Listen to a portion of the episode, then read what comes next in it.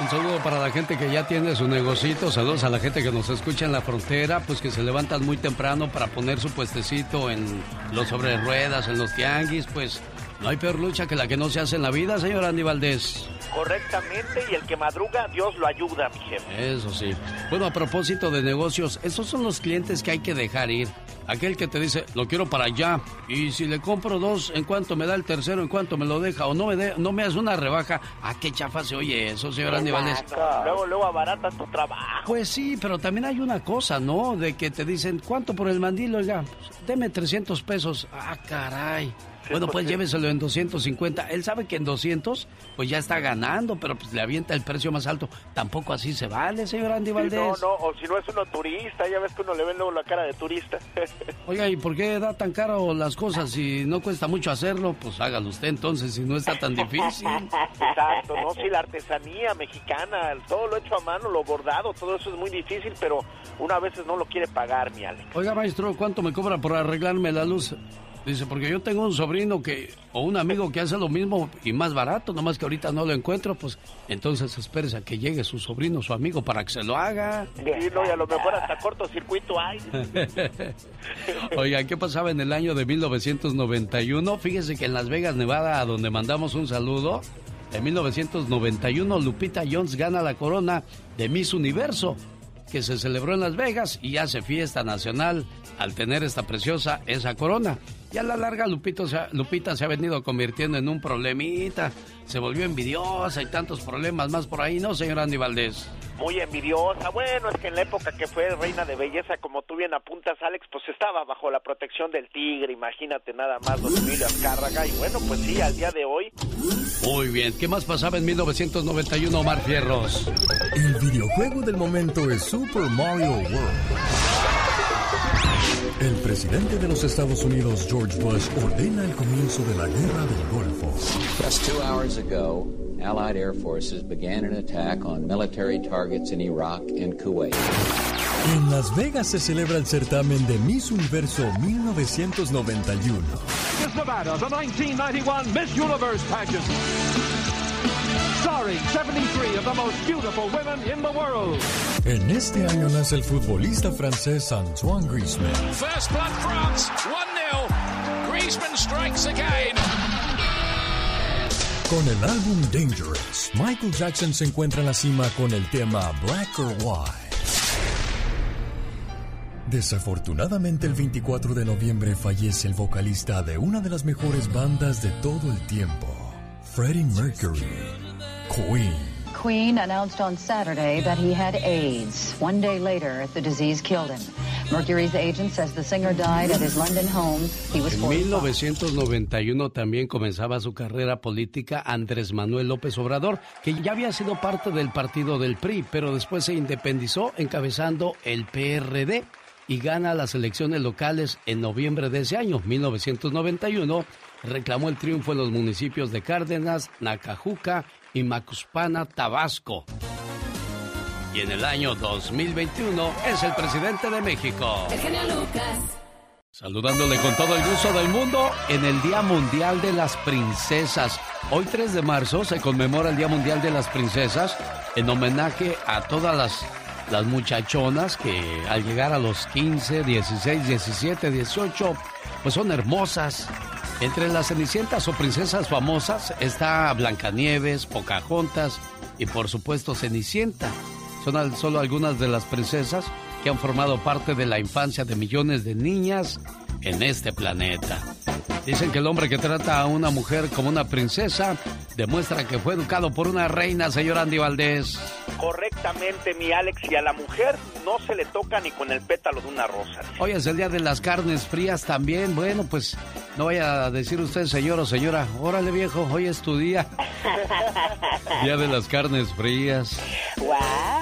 Al principio un, un, eh, un volcán en erupción y después poco a poco se fue apagando, ¿no? Qué y pues no hay que dejar que se pierda la llama del amor, hombre, tampoco. Se llama usted Catalina, se llama Anselmo, Tiziano o Marino. Hoy es el día de su santo. ¡Venga, diva! Los chismes de los famosos y de los no tan famosos los tiene la diva de México Y ellos viven muy bien. Ellos viven muy bien. Sí. ¿Ya estamos al aire? Ya. Ah, es que estoy platicando de la familia de Julio Preciado, que a pesar de todo, ellos viven muy bien porque Julio en el recodo hizo mucho Ah, sí, dinero.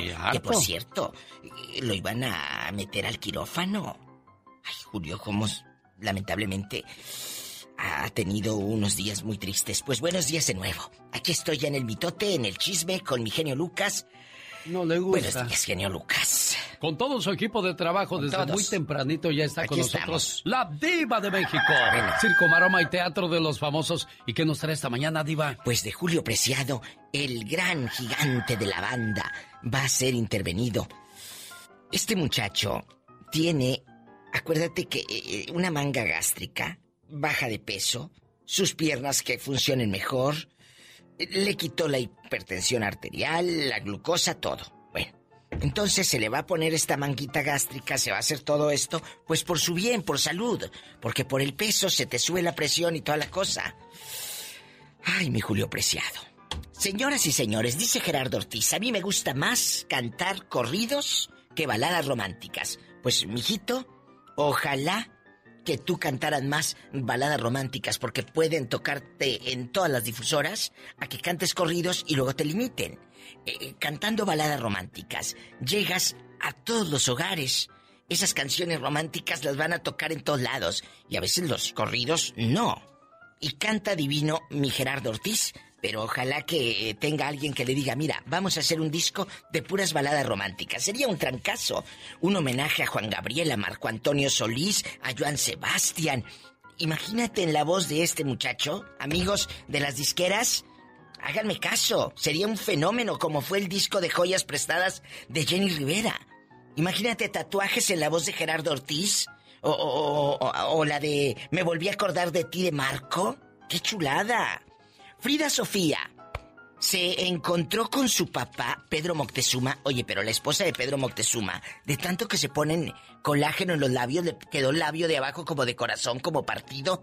Chicas, por favor, si se van a poner colágeno, háganlo con alguien de buena reputación. Luego por eso las dejan como las dejan, que se parecen todas a Lucía Méndez. O Alfredo Palacios, que en paz descanse. Al rato vengo.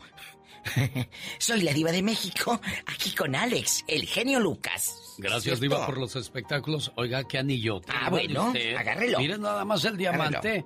Ay. un beso en el anillo ¿Eh? caro, por favor. Por favor. Gracias, Diva. Gracias. No sean malitos. Eh, denle me gusta a mi página de Facebook, La Diva de México. Y mi genio, tengo Instagram. Que me sigan. Arroba La Diva de México.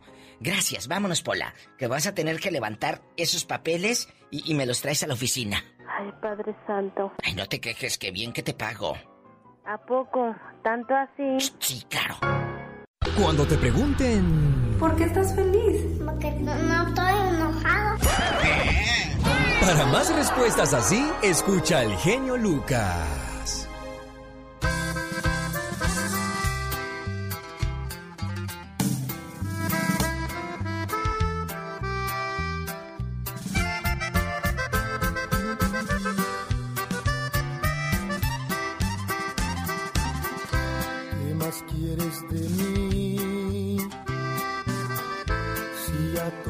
Te di.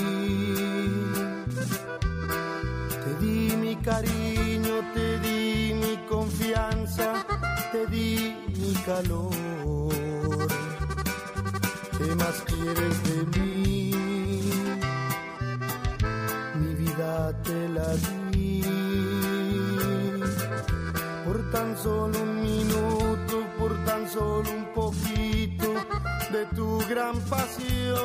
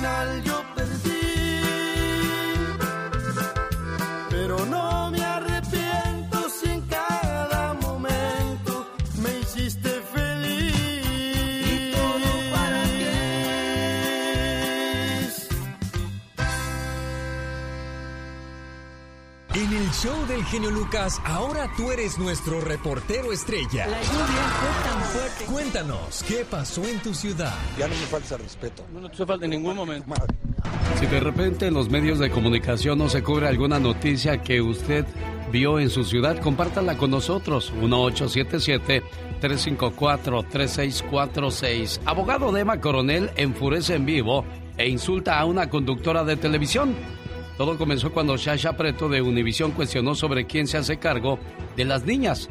El abogado molesto respondió que las niñas corrían peligro por la información de que Emma Coronel había hecho un pacto con la DEA y que sería informante, que no desinformaran y que no fueran idiotas. Compañera Sacha Preto, quien solo le hizo al abogado Lickman las preguntas que exigía su trabajo de periodista, son preguntas para buscar las respuestas que desea y merece conocer el público.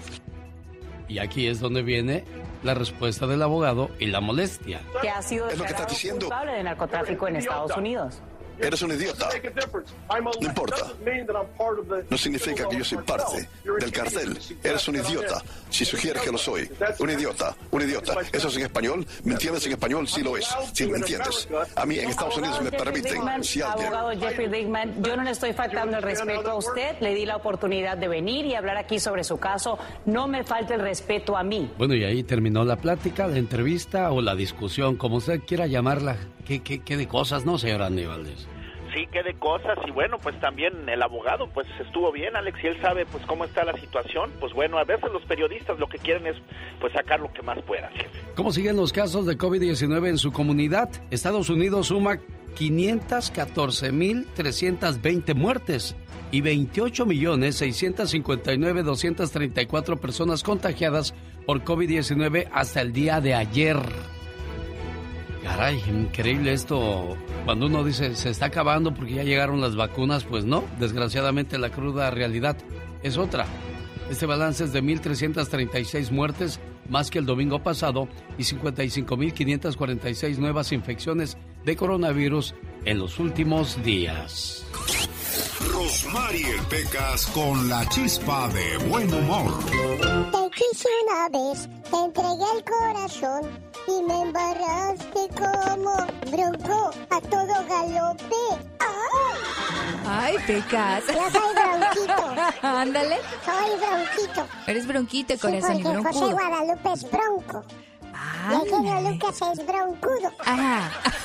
Te estoy oyendo hasta acá, ¿eh? Vas a ver. No, que estaba dormido, pues. Ay, ya no le faltes el respeto, se va a enojar, Pecas. Sí, pobre don, pobre don, pobre don. Ya déjalo en paz, Pecas. Hola, señorita Román. ¿Qué pachuca, corazón? Ando enojado de todos modos con él. ¿Por qué, corazoncito? Porque dijo que me iba a prestar mil dólares y no me los ha prestado. Se está haciendo pato, se está haciendo pato. Uy, Hola, Pecas. señorita Rosmar. ¿Qué pasó? ¿No me podría usted prestar mil dólares? Corazoncito, cuando regrese de España te los presto. ¿Y cuándo va a ir a España? Nunca, Pecas. Andy Valdés, en acción. Andrés García la hacía en grande en un día como hoy, pero de 1970 en la televisión, ¿no, señor Andy Valdés? Correctamente, Alex, en la televisión y el cine, porque llegaba con Chanok en el año de 1970, como bien apuntas, con mi tío don Germán Valdés como estelar, pero en realidad el estelar era Andrés García, mi querido Alex. Él hacía a Secut Daloyan, mi tío don Germán Valdés, en su carrera, pues ya en declive, mi querido Alex, tenía que hacer esto porque él tenía que trabajar a diestra y siniestra para seguir manteniendo a su familia, después de haber sido el actor con el cual los productores inclusive se echaban volados, Alex, para ver con quién filmaba Tintán, pues imagínate ahí los productores pues se la cobraban, ya estaba muy endeudado, ya estaba enfermo y bueno, pues desgraciadamente pues hacía este tipo de películas donde muchos decían que Tintán ya no era para estar allí, Alex. Bueno, pues hoy lo recordamos con mucho cariño a uno de tus tíos famosos, don Ramón, el Loco Valdés y Germán Valdés Tintán. ¿Qué tienes de recuerdo de ellos en tu casa? ¿Alguna prenda, algo que compartas con nosotros, Andy? Pues en mi casa tengo fotos de mi papá con mi tío Germán cuando pues hacían películas. Mi papá pues entró al cine en 1942, en la época de oro. Él trabajó en Los Olvidados, trabajó en Un Rincón Cerca del Cielo. Y bueno, pues también tengo el recuerdo de que mi tío Ramón cuando llegaron a presentarse ahí en el circo cerca de la casa, fui a verlo y todo y con los amiguitos de la, de la unidad, ahí donde vivíamos en la unidad habitacional y fíjate que a todos nos dejó pues pasar gratis al circo y bueno pues ahora sí que me gustó porque regresamos tres días seguidos hasta que dijo mi tío Ramón, no, ya vieron mucho la función, chamacos. Sí, mucha, mucha gorra, ¿no? Hace muchos años, bueno, ni tantos, en los ochentas la gente emigraba de Jalisco, de Michoacán, de Guanajuato a la Ciudad de México, porque ahí había más oportunidades que en provincia. Y en aquellos días había estaciones de radio como esta. La gente que te habla está en Radio Centro. Escuchas XEQRAM. En el 1030 de tu radio, los mejores programas de superación, desarrollo, entretenimiento e información. Yo salía un grupo de cantantes que decía, Oigo Radio Centro. En aquellos días, en 1981, Amanda Miguel era la reina de la radio, señora Andy Valdés. La reina de la radio y de la escena musical, Alex, porque llegaba con su segundo sencillo donde incluían Así no te amará jamás y su tercer sencillo, Él me mintió, el cual tuvo trascendencia internacional porque imagínate nada más, Alex, quien en 1975 conocía en Buenos Aires al cantante argentino Diego Verdaguer, quien se convertiría en el amor de su vida, su esposo, y después imagínate en un exitoso productor de ella misma, quien en un momento pues iniciaba Amanda Miguel y Valeria Lynch haciéndole coros a Diego Verdaguer en la canción Volveré, y bueno, pues después imagínate tanto que hicieron México que se quedaron a vivir allí para siempre, Alex. ¿Tampoco quieres cantar esa canción, Pola? Ya. Diva, deja cantar por favor a Pola esa canción de Amanda Miguel. Ah, ok, gracias, Diva. Échale, Pola. Él me mintió. Él me dijo que me amaba y no era verdad. Él me dijo que me amaba, no era verdad. Él me mintió. Échale Él me dijo eso. que me amaba. mentira, todo era mentira. Los besos y las rosas. Las falsas caricias que me estremecían. Qué sentimiento. Él, él, que- él, el que- no, eh, no te trabes. ¡Ey! Bueno, la diva de México y su Pola, y yo tengo a la Catrina. A ver, no te quedes atrás, chamaco, cántale. Él me mintió, él me dijo que me amaba y no era verdad. Él me mintió, él me mintió. Para más ridiculeces, siga escuchando este programa. Don Manuel tiene 124 años y es el mexicano más longevo de todo México. ¡Qué bárbaro! Don Manuel vive en Ciudad Juárez, Chihuahua, donde mandamos un saludo a esa hora del día. Saludos a los chihuahuenses. Ah, claro, un saludo pero muy especial a Ahí vive- gente hermosa. Ahí vive don Manuel de 124 años de edad. Es originario de Veracruz, pero reside en Ciudad Juárez. Ha sido testigo de grandes acontecimientos históricos de México, como la Revolución Mexicana. En su último cumpleaños fue felicitado por el presidente Andrés Manuel López Obrador. ¡Wow! ¡Qué privilegio! Paisanos, estamos aquí reunidos, así habla el presidente, reunidos en pausas. para... cele- Ya don Manuel estaba... wow. Celebrar a este ciudadano. A mí me desespera don Andrés Manuel López Obrador. Muy bueno para tomar decisiones, pero escritas son mejor, ¿eh, don Manuel? Di- Digo, chéquenle, yo no, yo no estoy inventando nada y eso es cierto, ¿eh? 124 años. ¿Cómo, cómo vivirá alguien de 124 si a los 70, 60 y andas aventando la toalla? Definitivamente llegar a esta edad, qué privilegio de este señor, qué bárbaro. Pues tú no cantas mal las rancheras, a tus 90 años te oyes como de 50. oh my wow. A, ta- a tal grado que ya te dicen la viejona. oh my wow. Oiga, pues el gobernador de Nuevo León, México, más adelante tengo la, la entrevista de lo que dijo. Que él leía el libro vaquero porque era un libro que le inspiraba a gobernar Nuevo León. Que, pues, no se pierda la, la plática que dio el Bronco sobre esa situación. Y es que a los políticos a veces les preguntan, oiga, ¿y usted qué libros lee o cuáles ha leído? A ver, tú, ¿qué libros has leído? Yo no leía libros. No, pues tú no ves, ¿verdad? No, no, no, no. Escuchaba, escuchaba. Sí, audiolibros. La gente que vende libros en Bagdad suele dejarlos en la calle cuando cierran sus tiendas, porque dicen que un lector no roba y un ladrón no lee. ¡Sas culebra, como dice la diva de México! A mí me gusta mucho tu programa porque eres muy entusiasta. Me parece muy bien lo que haces. Está muy bueno.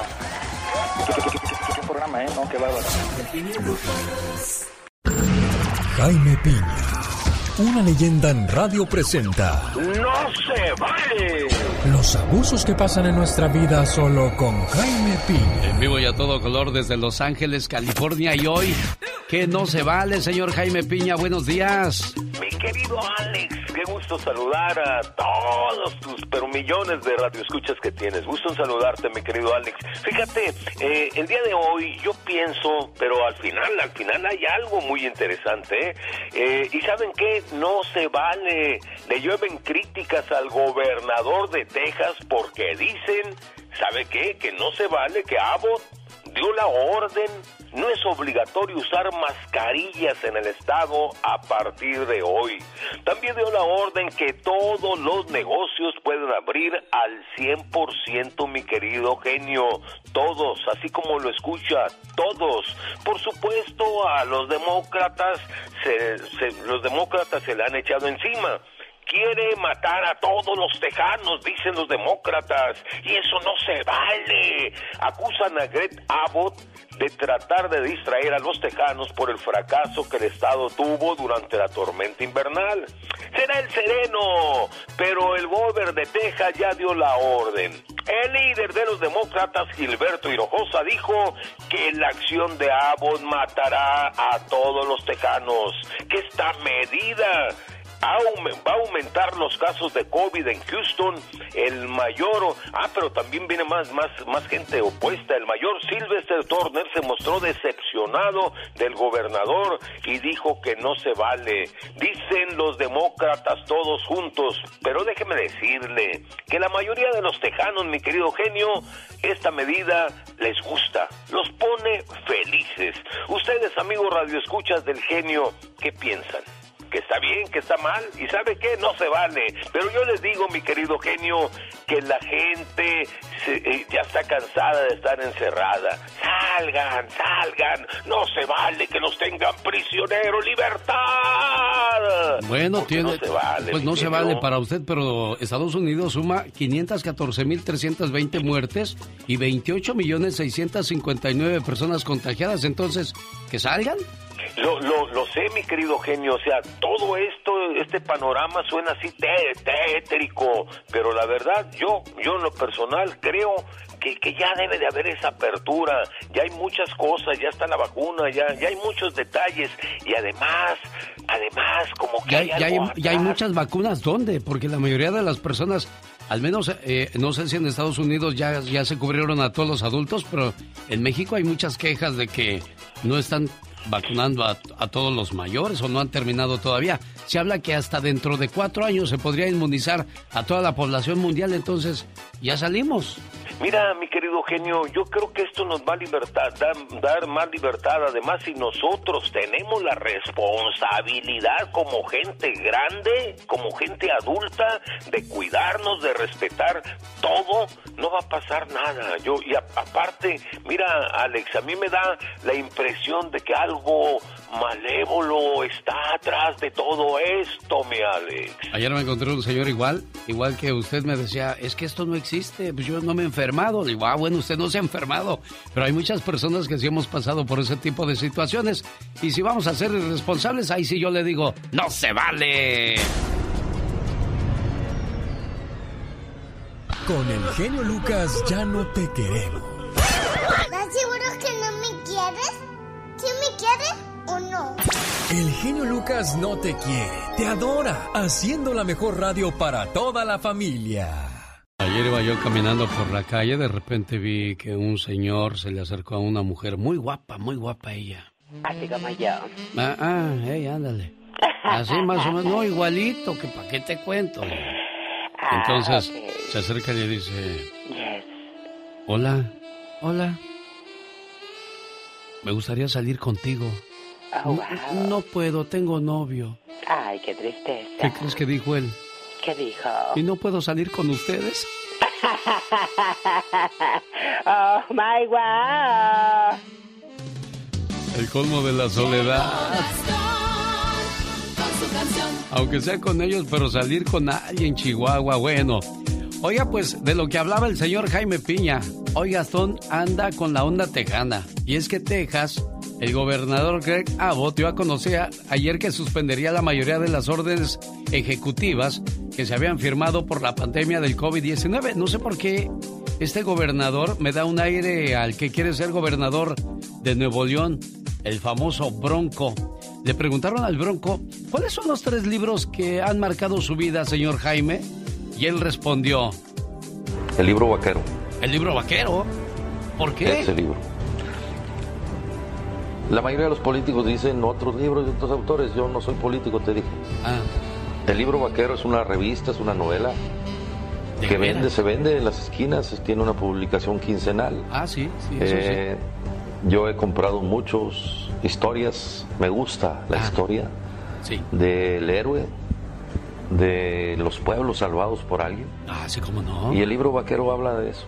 Me gusta leerlo porque le hacen falta al país muchos vaqueros Claro. de esos que salvan las ciudades, que salvan a la gente, que, A caballo, claro. que hacen cosas para que la gente esté mejor. Sí, cómo no. ¿Me entiendes? Yo me baso mucho en esas cosas. Claro, Es y aprende uno mucho, hay la mucha sabiduría ahí. filosofía, la historia, el conocimiento, bueno, hay muchos libros, ¿no? Que Te diré, no...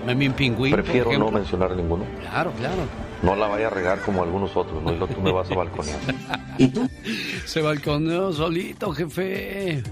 ¿Cómo que el libro vaquero? Señor Andy Valdés, eh, me imagino que usted también recurría a la misma cultura. Eh, bueno, yo este, pues, leía Rarotonga, ¿no? Este, Lágrimas y risas. sí, Lágrimas, y Pepe el Pantera, ¿no? O sea, Bueno, pues entonces usted también tiene pinta para ser gobernador, ¿eh? bueno, es que ahora con eso de que Blue Demon también quiere ser... Bueno, las de- órdenes ejecutivas del gobernador de Texas dice que ya no es necesario usar por cubrebocas y se abrirán todos los negocios al 100% mejor. Cuéntanos tu historia a tu manera, señor Gastón. Te escuchamos. Hola mi genio, muy buenos días. ¡Ay! Ya le tenía ganas a una tejanita. Y me la voy a echar. Epa. Sí, una canción tejana, no piense mal. Aunque honestamente hubiera preferido no hacerlo bajo estas circunstancias. Y es que Texas está a punto de cometer un grave error. No lo digo yo, lo dicen los mismos expertos de salud. Mucho el progreso que se ha hecho.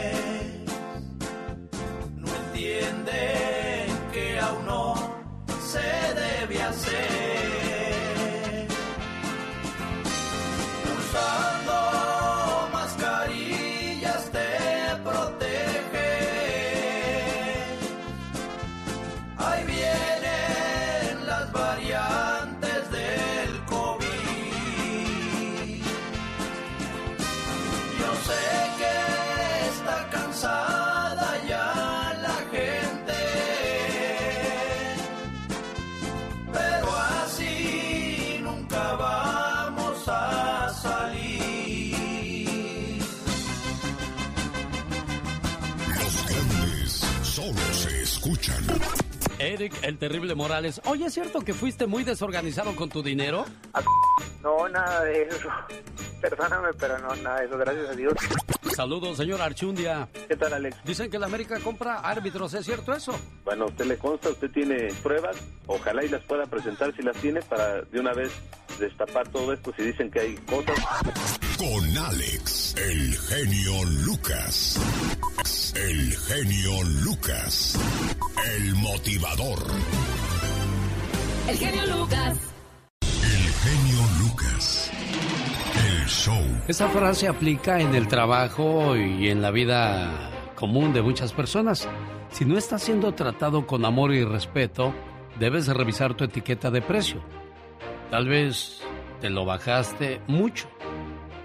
¿Eres tú quien le dice a la gente cuánto vales? Así que salte del cajón de rebajas y colócate detrás del cristal donde se guardan las cosas de valor. Date a valer. Respétate a ti mismo para que los demás te respeten. Y solo así lograrás el éxito. Por cierto, ¿qué es el éxito, oiga? ¿Se ha preguntado alguna vez qué es el éxito? El éxito no está en lo económico, ni en una persona tampoco es de éxito porque le va bien en los negocios o le va bien profesionalmente. Creo que eso es lo que menos vale. En la vida, lo que vale es tener los pies sobre la tierra, el concepto de la familia, los amigos, pero los verdaderos amigos, ese que cuando te recuerda te llama, cuando sabe que estás mal en cualquier circunstancia, te llama para saber si se te ofrece algo, ese que cuando te ve te da un abrazo sincero, ese que cuando te ve le da gusto saber que existes. El éxito no tiene que ver con lo que mucha gente se imagina. No se debe a los títulos nobles y académicos que tienes, ni a la sangre heredada, o la escuela donde estudiaste. No se debe tampoco a las dimensiones de tu casa o de cuántos carros quepan en tu cochera. No se trata si eres jefe o subordinado, o si eres miembro prominente de clubes sociales. No tiene que ver con el poder que ejerces, o si eres un buen administrador o hablas bonito. No se debe tampoco a la ropa, o si después de tu nombre pones las siglas deslumbrantes que definen tu estatus social. No se trata si eres emprendedor, hablas varios idiomas, si eres atractivo, joven o viejo. El éxito se debe a cuánta gente te sonríe, a cuánta gente amas y cuántos admiran tu sinceridad y la sencillez de tu espíritu. Se trata de que si te recuerdan cuando te vas, se refiere a cuánta gente ayudas, a cuánta gente evitas lastimar y si guardas o no rencor en tu corazón. Se trata de que en tus triunfos estén incluidos tus sueños, de si tus logros no hieren a tus semejantes. Es acerca de tu inclusión con otros, no de tu control sobre los demás. Es sobre si usaste tu cabeza tanto como tu corazón. Si fuiste egoísta o generoso. Si fuiste arrogante o humilde. Soberbio o considerado. Si fuiste exigente o tolerante. Es acerca de tu bondad, tu deseo de servir, tu capacidad de escuchar y tu valor sobre la conducta. No es acerca de cuántos te siguen, sino de cuántos realmente te aman. No es acerca de transmitir, sino cuántos te creen si eres feliz o finges estarlo. Se trata del equilibrio de la justicia que conduce al bien, el bien de tener y el bien de estar. Se trata de tu conciencia tranquila, tu dignidad invicta y tu deseo de ser más, no de tener más. Esto es el éxito. La navaja de rasurar es afilada, pero no puede cortar un árbol. El hacha es fuerte y puede cortar un árbol, pero no puede cortar el cabello. Todo mundo es importante, de acuerdo a su propio y único propósito en la vida. Nunca mires hacia abajo a nadie, al menos que estés admirando sus zapatos. Y si logras mucho dinero, qué bueno. El dinero no es malo. El amor al dinero, eso sí es malo. Rosmarie Pecas con la chispa de buen humor. El otro día en la selva, señorita Rosmar. ¿Qué pasó en la selva, corazón? No, andaba el león con una tarjeta y una pluma en la mano. Ajá, ¿y qué que pasó? se encuentra a la cebra y que le dice, Cebra, te preparas porque a ti te voy a comer el martes. Ay, Que se encuentra al chango y que le dice, Chango, te preparas porque a ti te voy a comer el jueves. ajá. Que se encuentra al burro, señorita Rosmar. ¿Y qué le dijo? Burro, te preparas porque a ti te voy a comer el sábado. Uy. Que se enoja el burro y que le da una patada. Ajá. Lo aventó hasta allá bien lejos. Ay, ay, ay, ¿Y Pecas. qué cree que dijo el león? ¿Qué dijo? No, no, no, burro. Si tú te vas a poner pesado, mejor te borro de mi lista para que se te quite.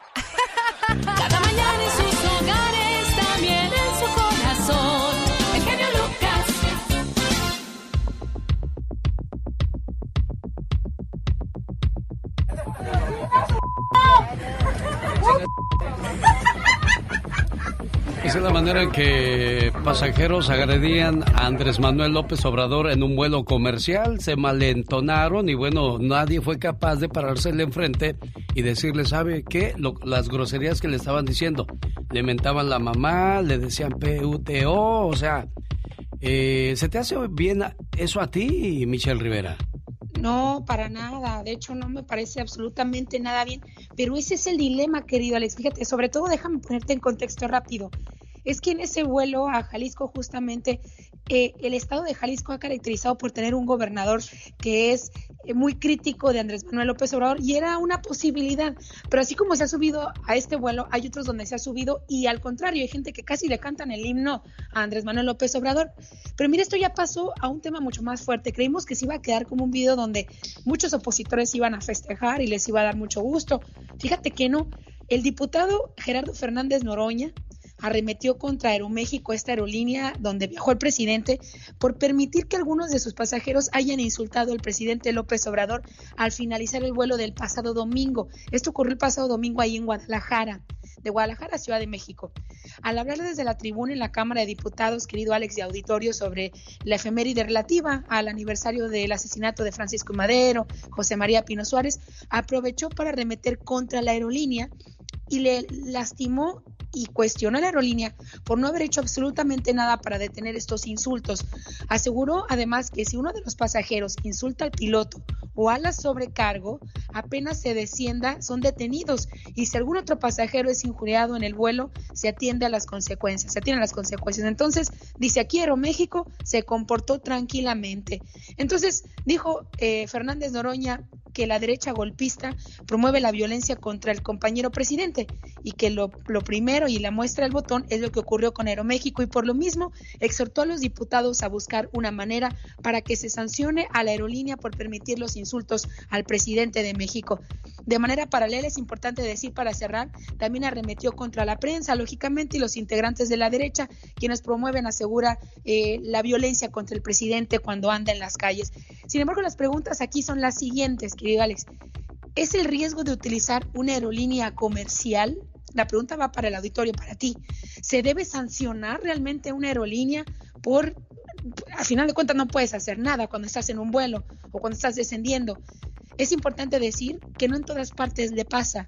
Y así como cuando a, nos, a, la, la, gente coloca comentarios en redes sociales de diferentes opiniones políticas y arremeten contra ellos, o el claro ejemplo es el mío. A veces no me toca escuchar, a veces sí me toca. Hay gente que habla y en lugar de poner argumentos para poder discutir o dialogar sobre un tema, siempre hay insultos de por medio. No nos ponemos de acuerdo, pues, pero es el albur, como dicen en México, de viajar en una aerolínea comercial. ¿Se debe o no se debe sancionar a Aeroméxico? Esa es la pregunta.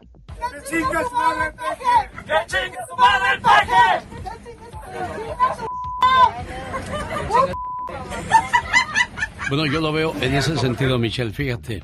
Me quedé pensando, es cierto, cuando alguien te agrede en el avión, pues eh, es detenido o, o comienza una, un reclamo hacia la persona de parte de los ocupantes del avión, los encargados. Y pues uh -huh. ahí sí se quedaron de brazos cruzados, ¿eh? Sí, totalmente. Yo siento que a veces no tienen ni idea de lo que puede esperarse ahí. Debo decir que el presidente lo ha manejado muy inteligentemente. No hubo una reacción agresiva de su parte. Algunos aseguran que el tema del, del muchacho este que se metió a la conferencia matutina eh, el lunes en el Palacio Nacional fue justamente para que la prensa no le preguntara sobre este caso. Pero ya han pasado varios días y hoy es miércoles y el presidente no ha dicho nada. A veces siento también que los compadres del presidente, como gente como Noroña, no le ayudan, porque a lo mejor ni siquiera es idea del presidente que se sancione, que se sancione a la aerolínea y dice, bueno, yo me atreví a usarla, estas son las consecuencias. Cuando uno hace un comentario, se, se, se somete a las consecuencias de los comentarios. Pero llama la atención buscar ya una sanción en aerolínea. Yo creo que es algo que no se había visto en México en muchísimos años. Siga Michelle Rivera en las redes sociales, siempre tiene algo interesante por compartir con todos ustedes. ¿Cómo te encuentras, Michelle? Ahí en redes sociales, justamente así, Michelle Rivera en Twitter, Facebook e Instagram. Eternamente agradecida, Alex. Que Buen tengas día, buen Michelle, gracias. Dicen que el genio Lucas no se debería escuchar en México. ¿Y qué tiene? desde que yo fui para allá, este, escuché la radio allá con mis sobrinos, me bajaron la aplicación y diario lo escucho por, por el Facebook, diario, diario, y por eso es mi ídolo.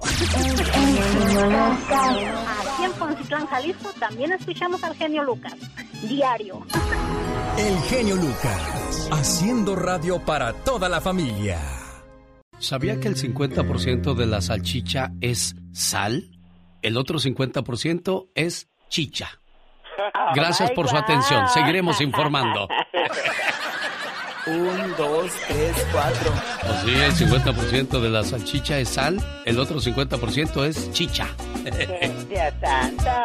Oye, antes no hicieron salchicha los perros de Lady Gaga. ¿Se dio cuenta de ese chisme, señor Andy Valdés? Sí, cómo no, y no, los perritos. Bueno, ¿sí sabe el chisme o se lo cuento? Cuéntamelo, por favor. Resulta que a Lady Gaga le robaron sus perros. Bueno, el cuidador de perros iba a pasearlos. De repente, no sé si hubo un asalto, lo que haya sido, desaparecieron los perros. Lady Gaga quiere recuperarlos y dice, mis queridos perros Koji y Gustav fueron llevados a Hollywood hace dos noches. Mi corazón está enfermo y rezo para que mi familia esté sana de nuevo. Con un acto de bondad voy a pagar 500 mil dólares por su regreso seguro. Contáctanos a través del correo electrónico gustav.gmail.com para, o si los compraste o los encontraste sin saberlo, bueno, pues la recompensa es la misma. O sea que no importa cómo los, hayas encontrado, tú me los traes, yo te doy 500 mil dólares. Una mujer llevó a los perros a la estación de la policía en la ciudad de Los Ángeles, California, justo al noroeste del centro de la ciudad. Alrededor de las 6 de la tarde dijo, me encontré estos perros amarrados afuera y quería traerlos aquí. No sé de quién sean. Claro que ya sabía de quién eran. Si no, ¿qué hace, ¿qué hace la gente cuando se encuentra un perro y está bonito en la calle, señor Andy Valdés? No, pues la verdad se lo queda. ¿no? Exacto, se lo quedan. O, o ves el perro del vecino que está bonito, te lo robas y luego vas y lo vendes en otro lado. O sea, los animalitos son, son parte importante de muchas familias. Pues aquí por 500 mil dólares la señora estoy seguro que hasta hubiera disfrazado a alguno de sus hermanos de perro. Órale, tú eres. Oh my God. Bueno, pues irán a investigar, era de lo que hablábamos el otro día con la diva de México. Irán a investigar la señora cómo encontró esos perros. Pues yo creo sí, ¿no? Pues son 500 mil dólares, jefe. Exacto, pero, pero Lady Gaga dijo, a mí no me importa lo que hayan hecho por traérmelos, me los regresan, yo les doy esa cantidad. Y a propósito de animales valiosos, escuche cuánto vale este venado. En el campo se encontraron dos compadres y le dice uno al otro, ¿qué le pasa compadre? Lo veo muy desanimado. Compadre, la desconsiderada de mi mujer. Usted sabe que somos muy pobres y me voy con mi escopeta, arriesgándome en los peligros del monte. Víboras, animales salvajes, garrapatas, mosquitos, frío hasta los huesos. Y con suerte logro cazar un venado. Tengo que cargarlo a mis espaldas. El largo camino de regreso y subir la loma hasta la casa. No termino de llegar cuando aparece mi mujer con cuchillo en mano y empieza a repartir el venado entre los vecinos y sus familiares. Que una pierna para doña Juana, que otra para doña Paquita, que este lomito para mi mamá, que las costillas para mi hermana. A los dos días, de nuevo sin nada que comer, el tonto tiene que ir otra vez de cacería. Pero ya me cansé, compadre, y esta noche me separo. El compadre le dijo, mire compadre, sea más sabio, invite a su mujer de cacería, no le vaya a decir las penurias que pasa, píntele bonita la cosa. Aquel compadre siguió el consejo de su amigo y por supuesto que convenció a su mujer. Ella entusiasmada fue con falda larga, que poco a poco se le fue desgarrando, con las púas de alambres en el camino. La blusa le quedó toda dañada, los zapatos se le rompieron por las piedras y las espinas la hicieron sangrar. El cabello se le maltrató, le quedó tieso como estropajo. Se le pegaron las garrapatas y bichos, las manos con ampollas y llagas, y casi le da un infarto cuando se topó con una víbora. Por fin, después de tantos martirios, encontraron un venado. El hombre le disparó a su presa y el venado cayó muerto. La señora no cabía de júbilo pensando en que su sufrimiento había terminado. Pero no fue así. Ahora sí, mija, cargue el venado para que vea lo bonito que se siente. La mujer comenzó a cargar el venado y casi se desmaya ante la desesperación por regresar a su casa. Ni para protestar tuvo alientos. Cargó el venado en su espalda hasta llegar a la casa. Casi muerta la señora con las piernas temblando, jadeando y a punto de desmayarse. Llegó a la casa y tiró el animal en la sala. Sus familiares y vecinos salieron a recibir a la pareja de cazadores acostumbrados a la repartición del venado. Gritaron con alegría, ¡Hey! ¡Vamos a repartir el venado! La señora tirada en el piso hizo un esfuerzo sobrehumano para levantar la cabeza y dijo, El primero que toque ese venado, lo mato, desgraciado. Moraleja, para valorar el esfuerzo ajeno, todos debemos aprender a cargar el venado. Muchos tienen riquezas, empresas y comodidades porque durante muchos años cargaron muchos venados para llegar hasta donde están ahora. Y otros como la comadre del cuento, siempre esperan a que llegue el familiar, el amigo, el conocido con el venado a cuestas para caerle y desgarrarlo, sin importarles el esfuerzo que les ha costado conseguir ese venado. En esta vida solo se valora aquello que se ha adquirido con arduo trabajo, sudor, sacrificio y hasta lágrimas. Antes de envidiar la buena fortuna del prójimo, checa cuántos venados ha tenido que cargar. Qué bueno que te gusta el show. Para mí eres lo más. O sea, yo no trago que regularmente cuando quieres llegas a los primeros niveles de popularidad. Ay, ¿cómo que por qué nos cautivas con tu voz? Sus chistes, sus poemas, la música que pones. Escuchándolos diario. En mi casa, en mi carro, en mi trabajo. Que es fresco, chistes, unas poesías. No hay ninguno que se le parezca, la verdad. Está padrísimo tu programa. En el show del genio Lucas, ahora tú eres nuestro reportero estrella. La lluvia fue tan fuerte. Cuéntanos, ¿qué pasó en tu ciudad? Ya no me falta respeto. No te falta en ningún momento. A propósito de buenos reporteros, ya viene la voz y ayuda de Patti Estrada. Pero antes, este reportaje podría venir de cualquier parte del planeta llamado Tierra. En una separación de pareja, muchas veces los hijos son usados para tomar ventaja en la relación. Quizás no dejando que los veas o que les hablen mal de ti. Y estos niños crecen con rencor hacia tu persona. Desgraciadamente es una situación que se vive en muchos hogares. Oye, papi, ¿por qué ya no quieres a mi mamá? ¿Por qué dices eso, hija? A tu mamá siempre la voy a querer. Me dio el mejor regalo que una mujer puede dar. Me regaló la dicha de tenerte a mi lado, para que me dieras alegría y me hizo muy feliz con ese regalote. ¿Y por qué no estás con nosotras? Pues la vida nos puso al principio en el mismo camino para atravesarlo juntos, pero a mitad del camino nos dimos por vencidos. Empezamos a caminarlo tomados de la mano y llenos de ilusiones. Y Dios al ver que era mucho nuestro amor, te mandó a nuestros brazos para que se hiciera más fuerte lo que ya estaba formado. Y ya éramos tres, agarrados de la mano, caminando juntos y fuimos felices por mucho tiempo. ¿Y por qué te fuiste? Pues las cosas no salieron como en un principio lo habíamos deseado. Quisimos darte el mejor ejemplo y que supieras que éramos la mejor familia para que fueras feliz. Pero tristemente con el paso del tiempo, nuestras manos se fueron soltando poco a poco. Empezaron las discusiones, los problemas de dinero y la falta de trabajo.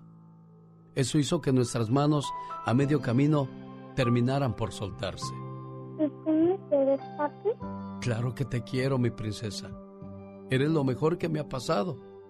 A Dios gracias le doy por haberme mandado a cuidarte y por haberte mandado a mí. Hoy te he fallado. Nunca hubiera querido hacerlo, pero desgraciadamente así fue. No puedo abrazarte. No puedo darte un beso de buenas noches. No puedo irte a dejar a la escuela. ¿Sabes? Soy el papá más triste del mundo, sin ti a mi lado. Papi, ¿por qué lloras? Lloro de tristeza, lloro porque no te veo a diario. Porque solo te puedo ver unos días. Porque ya no es lo mismo esta vida sin ti. Porque me he perdido varios de tus cumpleaños. Y porque siento un vacío enorme en mi corazón.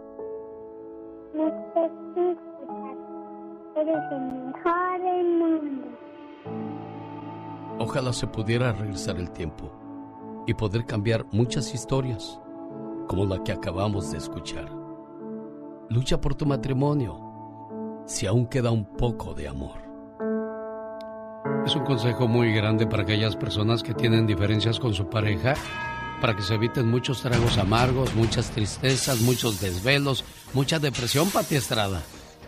Así es, Alex, y, y sobre todo cuando hay una restricción ya por ley que te ponen para no acercarte a la casa, a los hijos, a la familia. Te cuento rapidito que hace muchos años yo llevaba al parque a mi niño, siempre invitaba a un vecinito que es su amiguito. Y entonces una vez vi al papá del niño allá a lo lejos y la, me acerco y le digo, ¿cómo está? Y me dice, no, aquí viendo a mi niño. Yo sé que hasta ahora los trae al parque y lo estoy viendo acá desde lejos porque no me le puedo acercar. O sea, me hizo un nudo en la garganta y de pilón me da 10 dólares y dice, cómprenles una paleta de mi parte. Le digo, no, no, no, déjelo, yo les compro la paleta, pero ni cómo decirle hacer que se abrazara a su hijo, porque el señor tenía orden de restricción, obviamente. Pero sí, una situación muy difícil para muchos padres de familia, Alex. Bueno, y el día de hoy traemos este tema a colación porque recurren a ti desde Idaho. ¿Para qué situación, Pati Estrada? Bueno, este señor pues tiene un problema muy, muy delicado porque me cuenta que está en un proceso de divorcio pues una situación bastante eh, violenta. Ah, se le acusa de violencia doméstica, algo que definitivamente aquí y en todos lados vamos a, reprobar, ¿verdad? No somos autoridad, pero sí no, no, no vale la pena que se llegue a un acto de violencia doméstica. No sabemos los pormenores porque obviamente solamente conocemos una parte de la historia, pero lo que sí me consta es que el señor cuando me lo, me lo contó, lloraba y, no podía hablar. Porque bueno, permíteme, no te vayas, Pati Estrada. ¿Qué pasa? ¿Cómo recurres al programa, Juan? Buenos días. ¿Cómo rompes esa restricción que tenías de no acercarte a tu familia? Pues la mera verdad es que es muy difícil porque fueron 28 años de matrimonio y este ella puso en el papel que los 28 años fue por violencia doméstica. Y mi pregunta es, ¿quién puede vivir así? Nadie. Y mis hijos, la, mis tres hijos, la enfrentaron, le dijeron, lo malo que hizo fue encerrarse en su cuarto y hasta ahorita pues, ya me tiene migración también. O sea, te van a deportar, te van a deportar, Juan. La mera verdad, no sé qué es lo que vaya a pasar. Hablé con el cónsul y me mandaron con un abogado y el abogado dice que el caso está medio está difícil porque es mucho dinero, cobran 15 mil dólares. Y, y la mera verdad, todo lo que hizo, primero, todo empezó porque se metió con un primo, un esposo, el esposo de una prima mía de sangre por videollamadas y todo eso me di cuenta. Y mi hija la mayor dijo que no le diera una oportunidad. Y hace dos años casi tres años lleva para esto. Se involucró con un americano que trabaja allí con ella. Mm. y desde todo eso vino el problema me pusieron una restricción de 200 metros y para acabarla de amolar, ella fue y me dejó a mi hija con una familia que no conocía, ni yo tampoco, y yo la acababa de ver a mi hija, nomás en ese tiempo me la dejaban ver por cuatro horas, cuatro o cinco horas por ahí así. Oye Juan, entonces la reflexión que acabo de poner es una es una calca de tu vida. Sí, era lo que estaba viendo ahorita. Porque si es difícil, ya nomás es la única hija que tengo, pues más chica sí. que está pegada a mí. No sé, conmigo anda para arriba y para abajo. Pues no sé, la mala verdad. ¿Qué, qué, qué tenemos al respecto de este caso, Pati Estrada, con Manuel? Bueno, eh, para empezar, con todo respeto, Manuel, hasta ahorita solamente estamos escuchando su versión. Obviamente las autoridades tienen las dos partes de la historia. Siempre es importante escuchar las dos partes. Eh, yo creo que las autoridades harán su trabajo, pero este, una pregunta muy importante. ¿Le pegó usted a su señora en alguna ocasión? Manuel, ¿puede responder eso? La verdad, cuando supe, cuando me di cuenta de eso, yo estaba yendo, según ella decía que yo estaba loco. Porque siempre no sé, a lo mejor yo pienso que era hasta tonto yo de tanto que la quería. Porque yo siempre llegaba y si no estaba la comida, me ponía a hacer la comida. Le hacía hasta lo demás, hasta lo que no te imaginas. Oye, Manuel, le pregunta a Pati, usted le... le- ah, bueno, lo más seguro es que sí, Pati, son 28 años de matrimonio donde supuestamente solamente había violencia doméstica. ¿Usted le pegó a su esposa, Juan? No, la mera verdad no. Yo cuando me di cuenta que andaba con el americano, la corrí de la casa. Y el error, el único error que cometí fue nomás de pucharla. Pati fue- dice que solamente Bueno. la empujó. ¿Qué, qué piensas tú de todo esto? Quédese ahí, Juan. Yo ya, yo ya hice un Bueno, análisis no, y lo comparto no, con no, usted. no- Quiero irte a ti, Pati. ¿Perdón? Quiero irte a No, ti. Ah, nada más la puché. Eso, eso para mí ya es violencia doméstica, siempre en todas las situaciones. Eh, y esto, digo, es un comentario para todos porque de las experiencias ajenas se viven. Eh, debemos, debemos de guardar la cordura, la paciencia, nunca hacer una acción que al final del día nos va a poner en situaciones de riesgo como las que está ahorita don Juan. No somos autoridad, ni somos jueces, ni somos expertos en este tema. Lo que sí somos y que podemos decir, somos seres humanos que decimos, la violencia engendra violencia. Para no llegar a situaciones como la de don Juan, cuente hasta 10 y busque ayuda inmediata, psicológica y con la policía. Pues dentro de la lógica así debería de ser, pero en el momento de enojo Pati Estrada pierde los estribos. Y yo saco la siguiente conclusión. Escucho la historia de Juan, ¿no? Que está siendo engañado. En dos ocasiones descubrió el engaño. Eso no justifica que hay que pegar, pero también está el otro lado donde, donde él se vuelve violento. O sea, la señora está haciendo su vida, el señor está defendiendo su vida. Aquí los únicos paganos es en este caso los hijos. Ahí está la niña muy apegado al, al padre. No sé cuántos años tenga la niña. Y sobre 15, todo cuando, 14. cuando son pequeñitas, pues, pues a cualquier edad. A los hijos les duele a cualquier edad cuando ven que se separan sus padres. Al final del día, los hijos terminan pagando los errores de los adultos, Pati. Definitivamente, y eso es lo que queremos llegar. eh, que, que padres responsables, amorosos, piensen en los hijos. Claro, no vamos a decir no evites de hacer una denuncia. Simple y sencillamente, siéntense a la mesa. Si yo ya no quiero una relación amorosa con una persona, se habla, se dialoga. Nunca el amor es bueno a la fuerza. Se habla, se dialoga y se deja ir a la persona.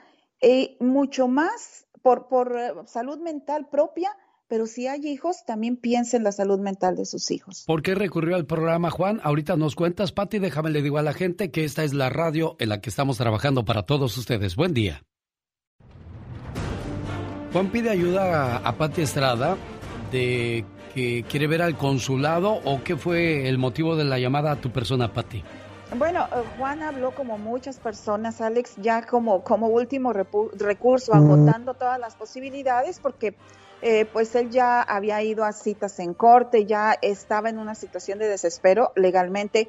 Entonces hablan y dicen, ¿qué puedo hacer? Lo único que nosotros podemos hacer es darle referencia a abogados eh, que cobran de acuerdo a sus ingresos. Él ya no tiene ingresos, entonces lo, referí al Consulado General de México en, en Idaho eh, en donde primero no lo atendieron, después le dije, insista, vaya y dígale que lo mandamos.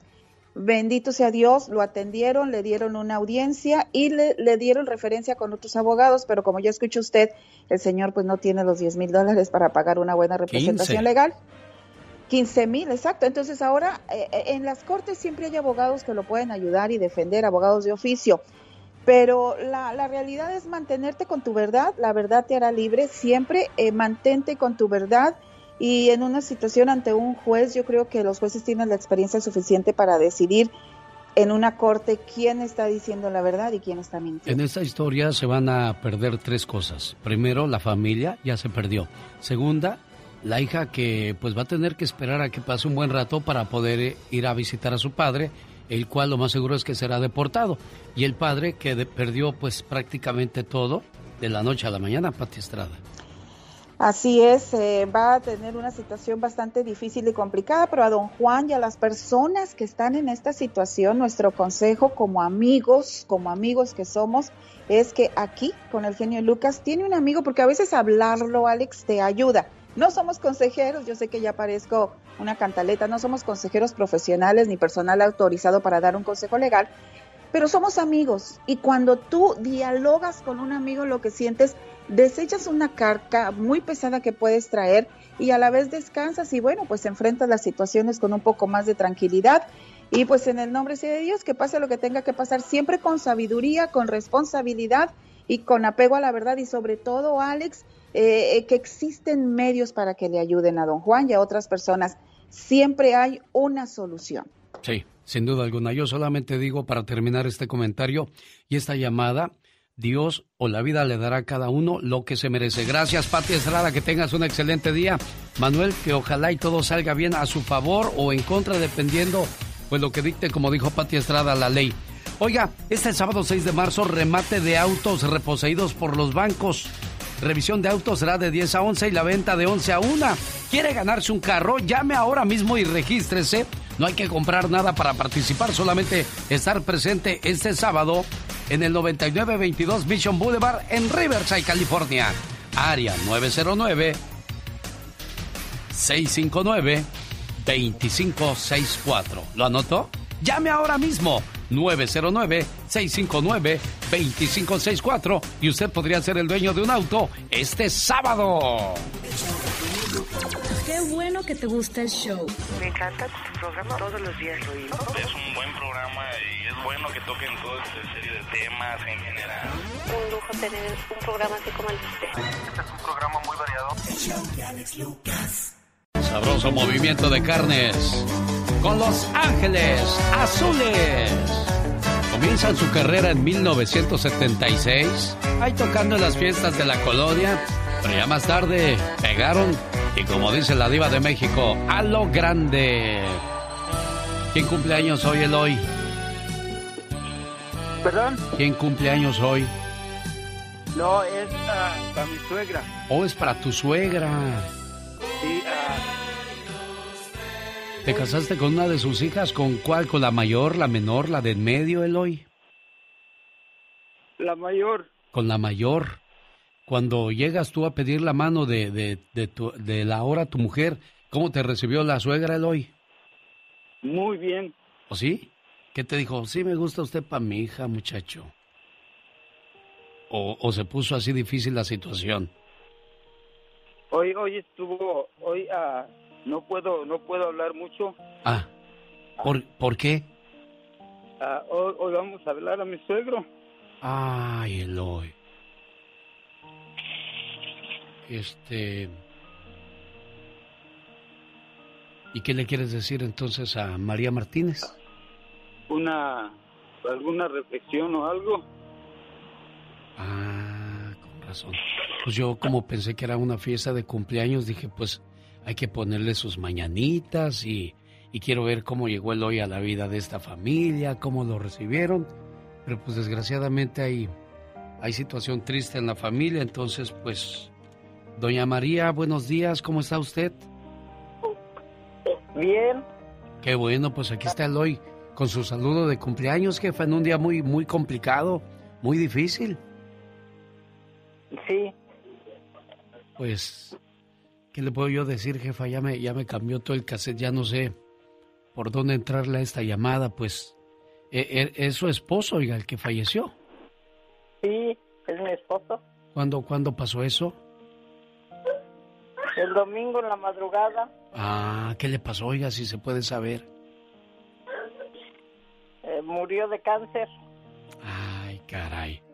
Bueno, pues que descanse en paz su señor esposo y su yerno le manda un mensaje de consuelo que dice... Estás triste porque morí. No llores. Si conocieras el misterio del cielo donde me encuentro, no llorarías por mí. Sé que estás sufriendo mucho. Conservo aún todo mi amor por ti y una ternura que jamás te pude en verdad revelar. Nos quisimos eternamente en vida, pero todo era entonces muy fugaz y limitado. Vivo en serena expectativa de tu llegada algún día, pero por ahora piensa en mí, en tus luchas, piensa en esta maravillosa morada, donde no existe la muerte y donde estoy junto a la fuente inagotable de la alegría y el amor. Si verdaderamente me amas, no llores por mí, estoy en paz. Cuídese mucho, jefa, ¿eh? Hasta luego. Cuídese mucho, jefa. Gracias. De nada. Oye, Eloy, como que te duele más a ti el suegro que, que a la ñora. La oigo muy tranquila. Es que está des- la agarraste desapercibida, yo creo. Sí. Le dije a mi esposa que, que estuviera ahí para hablarle y a... Shock sí duele. Sí, cómo no. Pero qué bueno que la escucho allá tranquila, pues a lo mejor todavía no digiere el peso de la noticia ya conforme vayan pasando los, los años o el tiempo. Cuando llegue Creo la... que hoy es el día el día más difícil. Hoy, ah, cuando lo traigan, lo vamos a velar en la casa Sí. por cosas de esto y ah, un rato en la iglesia y ah, y para adelante, como, como tú dices siempre. Claro, la vida tiene que continuar. Yo decía hoy porque cuando llegue el día del cumpleaños de él o de ella, o la Navidad, o el Año Nuevo, o esas fechas donde se reunían, y cuando volteas y ya no lo ves o ya no la ves, dices, ah, caray, aquí falta algo, aquí falta alguien. Sí, pues cómo no, esa persona que tanto querías ya no está ahí. Y pues en esos momentos es cuando, como tú lo hiciste, lo hiciste muy bien, mandaste a tu esposa para que estuviera con ella, la esté cuidando, atendiendo, y quizás a eso, eso a ella le da, le da calmita. Gracias este, por, por darme esta llamada y compartirla con, con nosotros. Un momento muy complicado, Eloy, y te agradezco mucho, ¿eh? Gracias, genio. Cuídese mucho, amigo. Buen día. Rosmarie Pecas con la chispa de buen humor. Hey you, what's the matter with el frijol? Hey you. Me gusta esa canción de Joan Sebastián. Sí, yo sé que es una de tus favoritas, mi niño. Luego la voy a cantar en Spanish. ¿De veras? Se va a enojar Joan Sebastián. ¿Por qué? Va a ser tanto trabajo que me costó componerla en inglés para que tú la eches en el Spanish. Ayer fui a caminar por la noche con mi papá. ¿Y qué pasó, Que Pequitas? nos sale un ratero, señorita Ruth. Ay, ¿qué pasó, corazón? Y que le dice a mi papá, a ver, ¿traes algo de valor? ¿Qué cree que dijo mi papá? ¿Qué dijo tu papá? No, soy recobarde, no traigo nada de valor. Andy Valdés, en acción. Uno de los mejores éxitos, sin duda alguna, de José Luis Perales es la canción Y cómo es él. Que por cierto, esta canción no la iba a grabar él, señor Andy Valdés. Cuéntenos la historia. La mañana de este 3 de marzo del año 2021. Adelante, caminante. Una canción clásica del cantautor José Luis Perales es ¿Y cómo es él? Lanzada en 1982 y perteneciente al disco Entre el agua y el fuego. José Luis Perales contó que esta canción la compuso para Julio Iglesias, pues él le pidió crear un tema. Así Perales escribió esta canción y Julio Iglesias se acaba de separar por ese entonces de quien era su esposa, Isabel Presley, quien se había vuelto a casar, por lo que Perales consideró escribir algo relacionado a este hecho. Pues según aclara, aunque no haya sido la situación de Julio en ese momento, pensó en escribir esta canción ya que a Julio Iglesias le gustaba darle algo de credibilidad a lo que interpretaba. Perales también contó que él no quería cantar ese tema, porque la historia no tenía nada que ver con él. Sin embargo, su disquera le dijo que él debía interpretarlo. Y así fue, convirtiéndose en ¿Y cómo es él? en todo un éxito, que hasta el día de hoy es ovacionado en sus conciertos. Y es que dicen que la grabó pensando en que su hija se iba con el novio. ¿Y cómo es él? Un problema muy serio es el amigo que toma alcohol. Si quiere ayudarlo, hay un café que ayuda en ese tipo de situación. No es caro y pues es natural. Y de esa manera, bueno, pues si no le ayuda, tampoco le hace daño. Créame, le va a ayudar en, varios en varias cuestiones de salud. Para más información, llame ahora mismo al 805-637-8604 para que le den la información detallada y con más calma. Área 805-637-8604. El genio Lucas presenta a la Viva de México en Circo, Maroma y Radio. Diva, Satanás estaba lambiendo todos tus anillos. ¡Ay! Desinfectalos inmediatamente. Desinfectalos. ¿Cómo está Diva de México? Ay, sorprendida. ¿Por qué, Diva?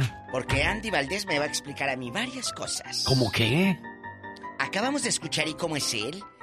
Él dice que se la hizo para que la cantara Julio Iglesias cuando se separa de Isabel Presley. Bueno, bueno, la mamá de, de- de sus hijos. Y después la disquera le dijo, bueno, vas a decir que se la compusiste a tu hija, pero si tú, Andy, sabes que se la hizo a Julio para Isabel, mirándote a los ojos juraría que tienes algo nuevo que contarme. ¿Quieres decir que Isabel le puso el cuerno a Julio? Hmm. Eso es lo que está Sí, diciendo. sí es cierto. Que, que el esposo le dice te fuiste con la amante y después nos quisieron voltear la tortilla de que no, no, se le escribió a su hija. Su hija, mis pestañas. Fíjese, Entonces, usted, usted está en todo, diva, quien la viera. en todo. Entonces, chulo, o me mandas WhatsApp o digo tu edad. ¿Qué amenaza, diva de México se sale? Ah, sí. Él en chiquillo, él nunca ha pasado de los 30, el señor Nunca. Andy Él Valdés. sigue en 29 eternos. Entonces, a ver. Ya es el segundo que conocemos así, diva de México. Oh, sí, oh, sí, claro, bastante. No salen de los 30 y 45. Chicos, vamos a, a- a escudriñar. Le pusieron el cuerno a Julio Iglesias. ¿Eso quieres decir, Andy? ¿O me lo aclaras o voy por ti a Santa Bárbara? Bueno, es que Julio Iglesias también fue un mujeriego de primera. Pues, él- pero la él- nota. Eso ¿Le sí. ponen el cuerno a Julio Iglesias? Sí, eso sí sería a lo grande, diva de México. ¿Eh? ¿Qué, qué debería otro que no tiene Julio Iglesias? ¡Sas, culebra! Sobre todo en los ochentas, cuando pues el, el- en la farándula no se hablaba tanto de chisme, era más información que chisme, diva de México. Disco, una obra de teatro, una Exacto. novela. Oye, hablando de novelas y de discos y de famosos, Sí. imagínese que una bebita nazca en este 2021 y le pongan Cayetana. Cayetana. Bien feo el nombre. Digo, se su- suena muy internacional si tú estuvieras en Europa, eh, eh, eh, en, la monarquía. Acá en bastante. Ah, no, la sí. reina Cayetana o la princesa Cayetana. Claro. Pero en el rancho de los Fernández, Pero, oh, ahí le, así le pusieron a- no se a la nieta de Don No se Diva. rían. Bueno, está Mira. como, está como ponerle a alguien hoy día a Cuauhtémoc. Pues nos, nos burlamos, pero pues ahí está. Pero nada más pegó Cuauhtémoc Blanco, hasta se oye bonito el nombre, porque así somos de, de malinchistas, diva de México. Bueno, bueno, bueno, bueno. Eh, les tengo esta noticia. La niña de Camila Fernández eh, se va a llamar Cayetana. Ella va a ser la nietecita de Alejandro Fernández. Cayetana. Imagínate, ya vamos a decir calle. Tana. O Tana. Hay una conocida en Bronzeville que se llama Cayetana y le dicen calle. Y los sobrinos, es real, Alex. ¿De veras? Le dicen, "Mira, ¿dónde es la fiesta? Ahí con mi tía Calle. Vamos a la calle. Vamos a la calle con A la Calle. Cayetana. Ay, le Y ofrecieron luego hay otra peor de los chilangos. Se la están dejando Cayetana. Ah, sí. No, ya te la dejaron Cayetana. Pobre niña, todavía no nace y ya le hicieron memes. ¿Usted? Ay, ¿qué? Ay, Alex, dispénseme. Señor, ¿por qué no fui fea? Para pasearme en la Alameda los domingos como todas. ¡Ay! Abogados de Eleazar Gómez, el que golpeó a la, a la modelo eh, peruana Tefi Valenzuela, Sí. Le ofreció, le ofreció, le ofrecieron dinero a la muchachita. ¿De Ándale, ten dinero. A la peruana 50 mil pesos. Le dijeron, ten 50 mil pesos y ya. Retira la, retira la denuncia. La demanda. La demanda. Ya para que salga este del bote. Así dijo la señorita Tefi Valenzuela que los abogados de Eleazar Gómez le ofrecieron 50 mil pesos para que retirara los cargos de violencia intrafamiliar que se le interpuso cuando le puso una golpiza Tranquisa. tranquisa que se la dejó también Cayetana. Usted iba a decir una madrina, pero no diva de No, no, México. no. La cantante y, y modelo dice, no creo que haya posibilidad de que salga. Lo que sí hay posibilidad, dijo a- ayer, Ey. es que en 15 días le van a dar la sentencia. ¿Cuánto le irán a dar diva de México? Ay, no sé, como 5 o 10, ¿no? ¿Tanto? Pues mira, como está tanta la... No sé, no sé. Como es algo tan sonado y estás tan en el foco. Imagínese que no le den una sentencia y usted sea el juez. Usted como juez, ¿cómo va a quedar? Pues ¿Se mal. vendió el juez? Claro, va a quedar mal. Pero eso no pasa en la Ciudad de No, México. no, no, no, no, no, menos en la Ciudad de México. Pues que la sacaron del grupo de WhatsApp así a la mala. Ah, eh, Tenían un grupo de WhatsApp los cantantes de RBD. Sí. Todos porque, ay, amiguito, cuando hicimos la novela vamos a tener un grupo de WhatsApp y se mandan piolines y, y monitos y, y- y virgencitas y todo en el grupito Sí, de WhatsApp. De buenos días, good morning y, y hi, hi, hi, y I love you y monos y todo. Pues que sacan a Dulce María del grupo de WhatsApp. ¿En De los serio? RBD, ¿por ¿Pero qué? por qué? ¿Por qué, Diva? Porque les dijo que ella no iba a estar en el concierto virtual que hicieron en diciembre. Dijo, yo Ah. no. Que la sacan, dice Dulce, ya no me hablan. Mis excompañeros están enojados. Pues como no, pues tú eras la que iba a jalar bastante gente. Los otros son puros desempleados que agarraron. Diva, no se hace usted tan cruel, Chihuahua. ¿Estamos al aire todavía? Todavía Diva de Ay, México. ¿Está eh, usted echando mucho veneno el día de hoy? ¡Ay, genio! Bueno, al rato les digo qué artista subió 20 kilos durante la cuarentena. Al rato vengo. Quiero mandarle saludos en Las Vegas, Nevada, a la costarricense. ¿Quién? A Katia Cabrera de parte del buen Saúl. Pero se dice Katia. Te mandas saludos, Saúl, Katia Cabrera. ¡Qué intenso! Un accidente en California el día de ayer le quita la vida a 13 personas. Iban 25 personas en una camioneta para 8 personas. Y al menos 10 de las 13 personas que murieron en el accidente de tránsito el día martes por la mañana en el sur de California son de nacionalidad mexicana. Las autoridades aún desconocen por qué la camioneta modelo Ford Expedition, que admite hasta 8 pasajeros, llevaba 25 personas y hacia a dónde iban.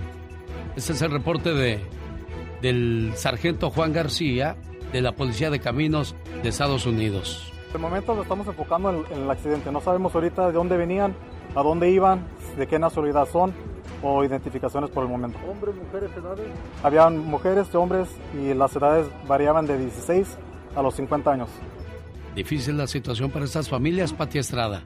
Así es, Alex. En los noticieros de anoche estábamos viendo eh, que los, eh, los policías, bueno, decía, no se sabe, como lo dijo bien eh, esta señor, cómo es que se metían a la camioneta. Parece que quitaron los asientos para poder meter el mayor número de personas y parece ser que el quien venía manejando era un joven de 20, 25 años de edad. También no se sabe, este, porque era un crucero, un alto, entonces quién hizo alto, quién se violó la señal de alto, está todavía en los procesos de investigación, pero lamentablemente pues eh, más de 13 personas, creo que ya se elevó a 15 el número de fallecidos, Alex, en este trágico accidente, de los cuales 10 mexicanos y los otros seguramente centroamericanos, Alex. Bueno, pues eso es lo que nosotros nos imaginamos. Vamos a platicar con una persona que conocía a algunas de las personas que fallecieron.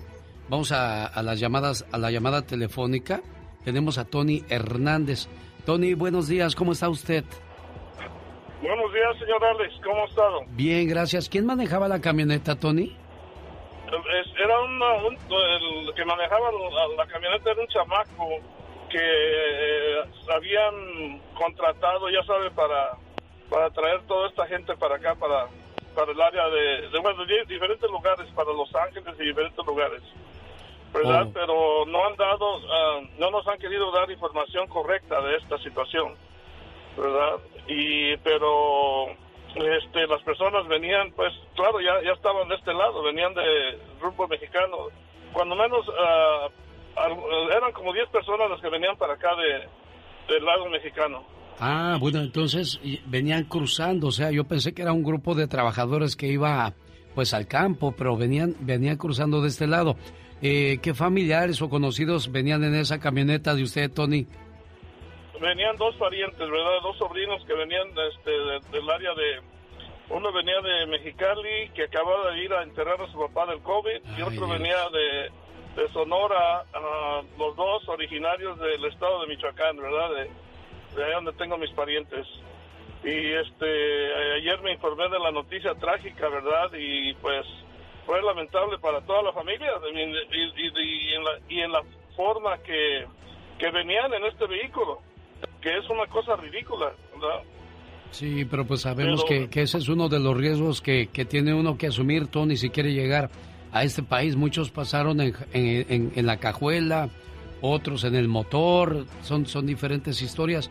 ¿Y, ¿Y qué pasó con estos muchachos que usted conoce? ¿Están en la lista de los fallecidos? Sí, ya, no, eh, sí, ellos ya fallecieron, sí, están en la lista de los fallecidos. Ya, ya fallecieron, ya nos informaron, ¿verdad?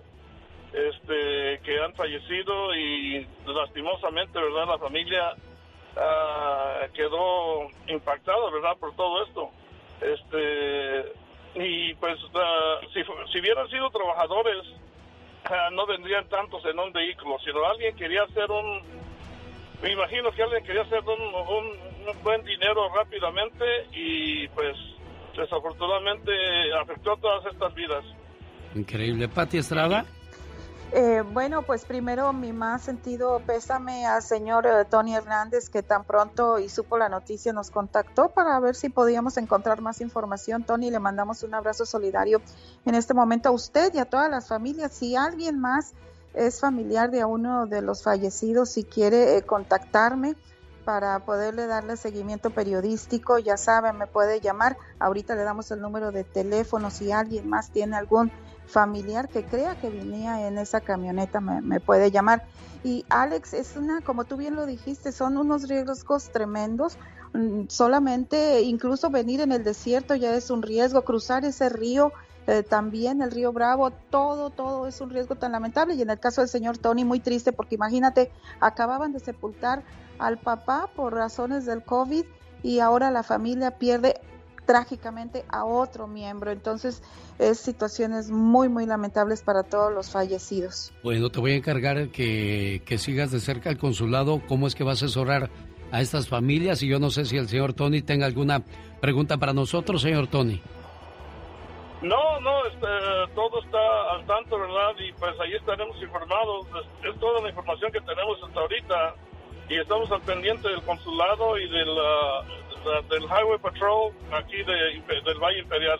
Oiga, Tony, yo le voy a encargar si me consigue el teléfono de, de algún familiar de este muchacho que acababa de enterrar a su papá y venía de regreso al país, este, por si van a pedir alguna cooperación o algo, pues nosotros más que felices de poder cooperar en ese sentido.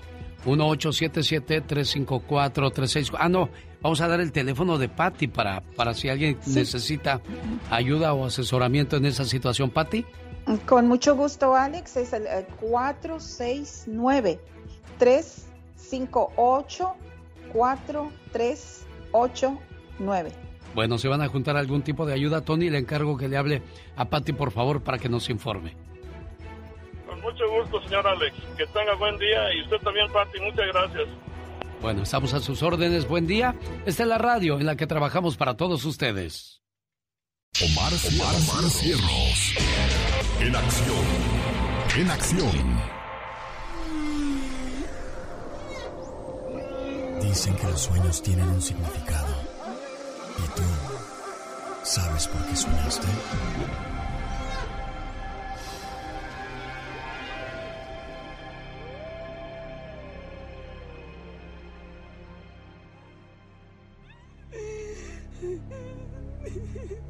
¿Soñaste con depresión?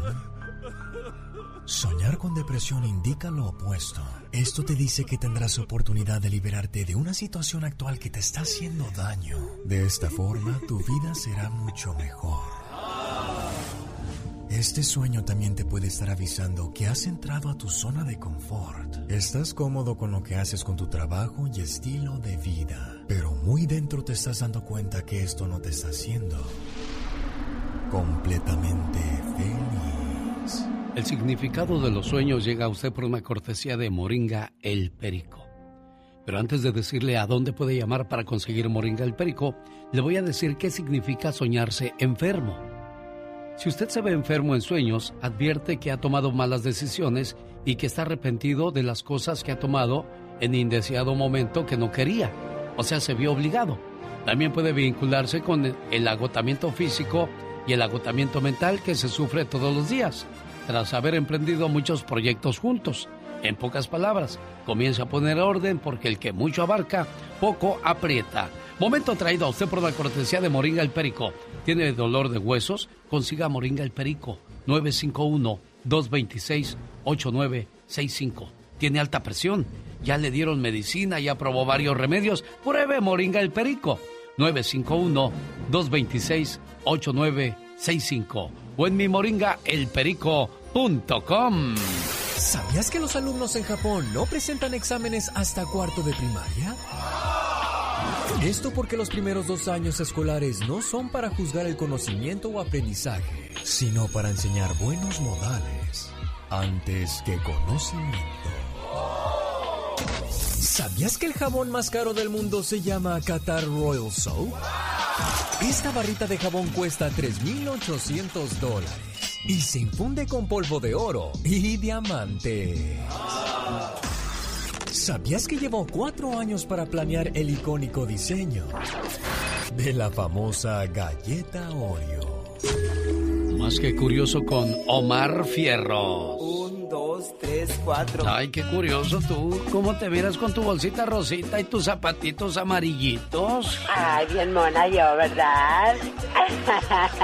Oye, a propósito de cosas curiosas, en pleno velorio, descubren que la mamá que iban a enterrar, en el ataúd no estaba el cuerpo de la mamá. Ay, Dios santo, qué susto. Había el cuerpo de un hombre. ¡Ay, qué horror! El coronavirus le ha arrebatado la vida a millones de personas en todo el mundo. Y tristemente han impedido esto que la familia o las personas cercanas puedan darle su último adiós a la persona como realmente hubieran querido. Pero no, ahora es limitado el acceso, no se pueden abrazar, no puede haber muchas cosas. Lamentablemente han sucedido muchas cosas donde, por ejemplo, personas tardan en enterrarse. Hoy el jefe y su grupo, después de haber muerto hace casi más de un mes, por fin le van a dar cristiana sepultura. Y allá por el ejido Michoacán, en, en Mexicali, a donde mandamos un saludo, fíjate, más de un mes y apenas lo van a enterrar. Sí, sí, la verdad que eso es lo que está pasando. Mi amiga también, a su primo también eso le pasó después de un mes y medio, lo enterraron. El caso de una familia en Michoacán, unos hijos velaban el cuerpo de su madre, la cual perdió la vida a los 61 años, víctima de cirrosis hepática. A pesar de que la funeraria les dio la instrucción de no abrir el ataúd, ellos decidieron hacerlo. Y así fue como en pleno funeral se dieron cuenta de que adentro no estaba la mamá, sino un hombre completamente desconocido. Entonces, ahí dices, ¿cómo que la funeraria dijo que no abriéramos? A ver, ¿qué está pasando aquí, eh? Definitivamente, qué bárbaro. ¿De qué se trata esto? Y bueno, pues ahora andan investigando a la funeraria, pero pues aparte de cargar con el dolor de perder a un tesoro tan grande como lo es la mamá, enfrentar ese tipo de situaciones, como dice el señor Jaime Piña. No, se, va. vale. Ay, qué roncote te oíste. Ay, quise hacerlo, como... No se vale. A ver, más, más toscote. No se vale. Más toscote todavía. No se vale. Ay, tú qué brava. El genio. El show.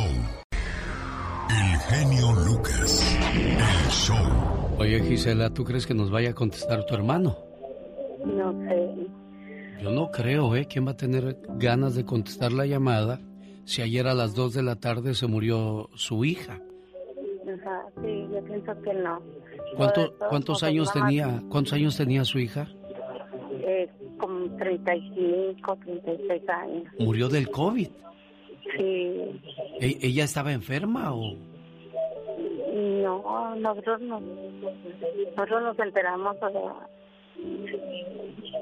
¿Cómo se enteraron, dices? nos enteramos por el Face, así lo pusieron y pues nos asustamos. Pero ya le hablé, yo hablé con él, pero pues no, pobre mi hermano no tiene cabeza para nada. No, y no es para menos. Permíteme, déjame, le marco a ver si nos contesta tu tío. ¿Cuántos hijos dejó tu... tu pri- ¿Qué es tu prima? Es mi sobrina. ¿Tu mi sobrina? Sí. ¿Cuántos hijos dejó? uno, ¿Uno? un- Caray. Déjame, le marco a ver si nos contesta. ¿Habías escuchado un programa de radio donde la gente habla así? es mi mejor hermana. Porque mi mamá se murió hace 10 años. Pero es que va a llorar, es mi llorona. Y los va a guiar por un buen camino. Ya no puedo, genio. Ahí nos vemos. Ya existe uno, y es el del genio Lucas. Un programa totalmente familiar.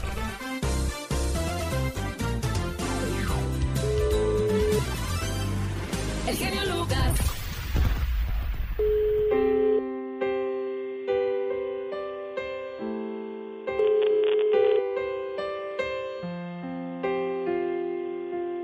Si tenemos suerte de que don Jesús nos conteste. Y como le decía a su hermana Gisela, no creo que tenga mucho ánimo de hablar de esta situación. Ojalá y me conteste, y si no, pues le voy a dejar una reflexión que, que me entregó mi tía cuando murió su hija de 14 años, Dianita. Me dijo, hijo, ¿podrías grabarme esta reflexión? Dije, sí, claro, tía, con todo, pues, con todo el dolor, toda la pena, intentaré hacer mi, mi mejor trabajo. Pues murió su, su hija de don Jesús Alba. Su hermana Gisela de Tijuana quería mandarle unas palabras de aliento. Y esta es la reflexión de la que hablo. Dicen que había un hombre que todas las noches lloraba y lloraba hasta quedarse dormido. Y así lo hacía durante mucho tiempo. En una de esas tantas noches se le apareció un ángel y le dijo, ¿por qué lloras? Tú sabes cuál es mi pena, dijo aquel padre. Tu hijo, ¿verdad? Sí. Es que no me hago la idea de no verlo nunca más. Aquel ángel conmovido le pregunta a aquel padre, ¿te gustaría volver a ver a tu hijo? Sí, dijo aquel padre. Aquel ángel tomó de la mano a este papá y lo llevó hasta el cielo. Al llegar a una orden de aquel ángel, comenzaron a desfilar delante de ellos miles de niños, todos vestidos de blanco. Y cada uno de ellos llevaba una vela encendida. Pero, ¿qué significa esto? preguntó aquel padre. Bueno, estos son los niños que han muerto en los últimos años. Y todos los días los sacamos a dar un paseo. ¿Mi hijo está entre ellos? Sí, ahora lo verás. El desfile de angelitos continuó y en cierto momento aquel padre ve entre todos aquellos niños a su niño, radiante y feliz, como lo recordaba en la tierra. Al ver el niño a su padre, corrió hacia sus brazos. Padre e hijo se dieron un abrazo fuerte, fuerte, fuerte, que solo un padre y un hijo se lo pueden dar, lleno de cariño y amor. En cierto momento, aquel padre descubre que su niño es el único angelito que tenía la vela apagada. Con mucha tristeza le pregunta, Hijo, ¿por qué no encienden tu vela como la de los demás niños? Si lo hacen, papá. Todos los días al iniciar nuestra caminata, encienden mi vela. Pero tú todas las noches con tus lágrimas apagas la mía.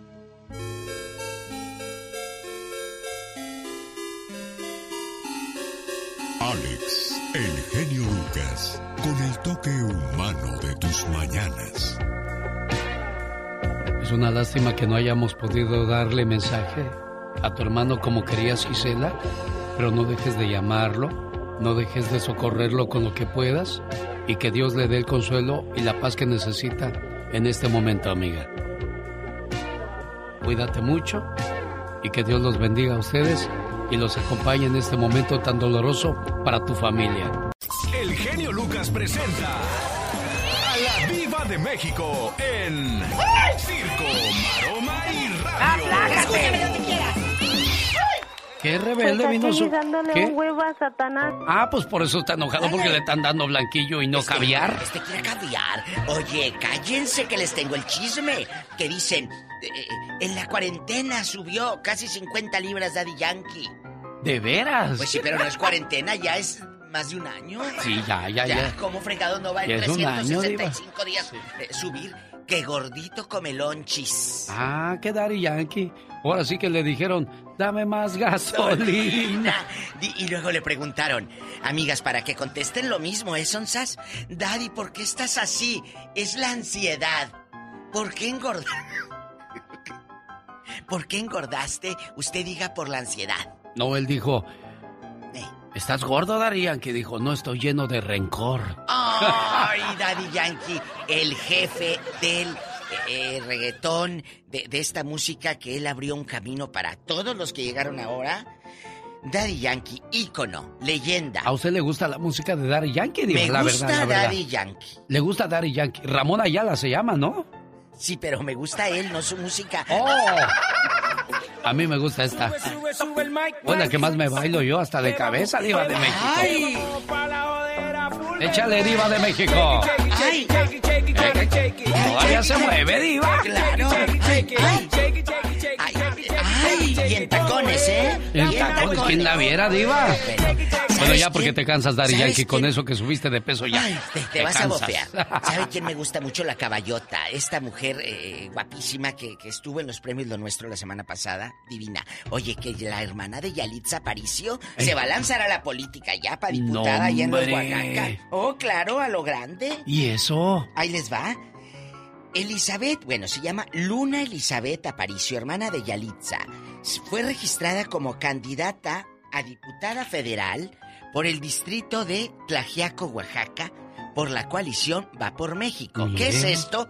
La alianza PRI, PRD y PAN que buscan competir contra Morena para alcanzar, pues, eh, ahora sí, quitar a Morena y quedarse ellos. Allí en Tlajiaco, esta niña le dijeron, pues tú órale, atórale. Oye, Diva. Como es que- hermana co- del artista. ¿Cómo han cambiado los tiempos? PRI, Eh. PAN y PRD juntos para querer sacar al, al otro partido del poder. ¿Cómo han cambiado los tiempos? O sea, ¿Cómo han el PRI era el malo de, de la película, ¿no, Diva? Claro. A ver, era ella en artista. El señor Jaime Piña se me hace que es priista. ¿Usted es priista, señor Jaime Piña? Mi querido se- eh, eh, señor, no, no soy priista y a lo mejor le va a dar a usted coraje y a la señora, No, la no, señorita no. Diva, Dígame, pero yo, Señora, señor, señorita, le dijo. soy Manuel López Obrador. No, a mí Ah. no me da coraje, eh, eh, pero yo lo imaginaba, le digo al genio que me lo imaginaba eh, yo a usted en los 90, afuera del comité del PRI, eh, para ir por la leche liconza. Ah, ya lo llevamos así, mi no se crea, Jaime. Bueno, ya sabe, sabe. que es puro mitote. Ese es puro mitote, es Diva. puro mitote. Oye, cállense, imagínate, irá a ganar, irá a ganar. Buena pregunta, Diva de México. Es la pregunta, ¿irá a ganar? Porque yo me quedé frita, helada, estupefacta. Señoras y señores, si tú terminas una relación de pareja, que te valga lo que hace tu ex.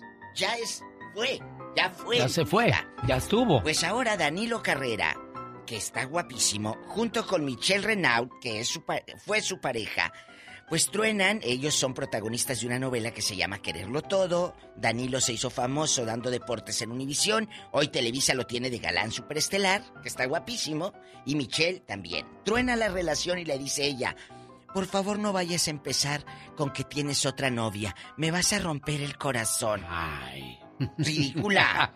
O sea, si tú ya terminaste con fulana. Pues ya estuvo. por Dios, hombre. Ya estuvo bueno. De- déjalo, déjalo. Oye, qué guapa se veía mi Chiqui Rivera en el cumpleaños que le organizó a Becky G. Guapísima. Así en bastante. Ese es el make-up, el maquillaje que te debes de poner, mi chiquis. Así, oscuro, el labial bonito. No luego esos tonos pasteles que se ponen que no me gusta. Mira qué guapa se ve la Chiquis Rivera. Es que ella es bonita. Muy bonita. Es, bonita. Lo que pasa es que, pues ya que engordó, No, no, le cambiaron las facciones, pero si se pone a dieta, si se pone a cuidar lo que come y hace más ejercicio, pues la pega la chica. La pega, deje usted. Lo que La pasa es que, lo que pasa es que sí, la, la vemos muy gordita porque pues estamos impuestos a ver puros esqueletos en la televisión. No, pero pues eh, está bien que estén así caderonas. pero tampoco tan haya carnosotota, diva. ¿De dónde agarrar? Grandotas para que te carguen. Eh, oye, les tengo la última de ocho columnas. Sí, diva. Giovanni Medina, el ex de Ninel Conde, dice: Mira, voy a dar la nota y luego mi opinión. Asegura que ha recibido amenazas por parte de Larry Ramos, el marido de Ninel Conde. A ver. Tú como señor que eres y que no eres famoso, mi amor, porque tú no eres actor. No, Tú no tú no eres, eres famoso. No, tú quieres. Ahí va la- lo que me dio risa. Ninel Conde quiere desaparecerme de los medios. Por favor. pues quién habla de usted más que puras cosas negativas. ¿Qué medios, mi amor? Si tú no eres famoso, ridículo. No eres famoso. Tú eres un muchacho que quiere ser artista, que quiere ser famoso y que quiere vender las exclusivas o salir en la tele o lo que sea para habbar de Ninel. Tú, mira, si, si, si yo estuviera eh, en el papel de Ninel me sentaba con él y le, le diría, cállate, la famosa aquí soy yo. Claro. Y tú como señor, si eres en verdad un señor, te quedas callado. Definitivamente, Dios, señoras hombre. y señores. Bueno, para que no se enoje más la diva de México, le digo que hoy en el Ya Basta vamos a hablar de los acumuladores compulsivos. Aquellos señores y señoras que tienen el garage tapizado de cosas que ya no van a usar, pero no las quieren tirar y ahí las quieren guardar. ¿Por qué? ¿Para qué? Hoy, acumuladores compulsivos en el Uy. Ya Basta. Vas a ver, se me hace que Jaime Piña es uno de esos. Será diva de México. Guarda hasta se- los zapatitos se de bautizo. hace. Ah. ¿Ahora qué tontería habrá hecho este menso para mandarme esto? El otro día había un señor que estaba todo vendado, todo maltratado. Y le dije, ¿accidente de auto, señor? No, hijo, dejé abierto mi Facebook. Jaime Piña, una leyenda en radio presenta ¡Y ándale! lo más macabro en radio. Y ándele, señor Jaime Piña, no se dilate con la canasta de los cacahuates. No, sí, a la hora que usted quiera, señor. Pues ya. Pues, Ya. ¡Vámonos! ¡Y ándale! En Miami, Fernando Colunga, actor amenazado de muerte por los narcotraficantes. Por eso renunció al papel del santo de los narcos, Jesús Malverde. Esta información me llega desde Culiacán, Sinaloa, a través de don Carlos Castañeda. No querían por ningún motivo que un homosexual personificara a su santo. Por ese motivo, por mello, mucho mello, él dijo, ay no, yo no quiero ser Malverde. Y por ese motivo renunció al papel. ¿Y sabe qué, mi querido genio? Si lo matan. Y ándale. En el centro California, en una van con capacidad para ocho personas, viajaban 27 indocumentados hacia el sueño americano. Lo transportaba un coyote, venían por el Freeway 115 cuando de repente un enorme tráiler chocó contra el van. Saldo, 15 muertos, 15 finados que se llevó patas de cabra. Nuestros hermanos ya están con Dios. Hay cuatro en terapia intensiva. Y ándale. En Miami, Florida, a chico homosexual se le aparece, mi querido genio, un pitón de 13 pies. Al ver el enorme animalote, Richard Black pegaba de gritos, pero no de entusiasmo, eran de terror. El pitón se empezó a enredar a su cuerpo y los gritos seguían a todo pulmón. Su madre y algunos vecinos llegaron, le ayudaron y mataron al animalote. Y Richard lloraba de emoción. Pasado el susto, su santa madre en son de broma le decía, mijo, mejor a este hombre. Y ándele para el programa de El genio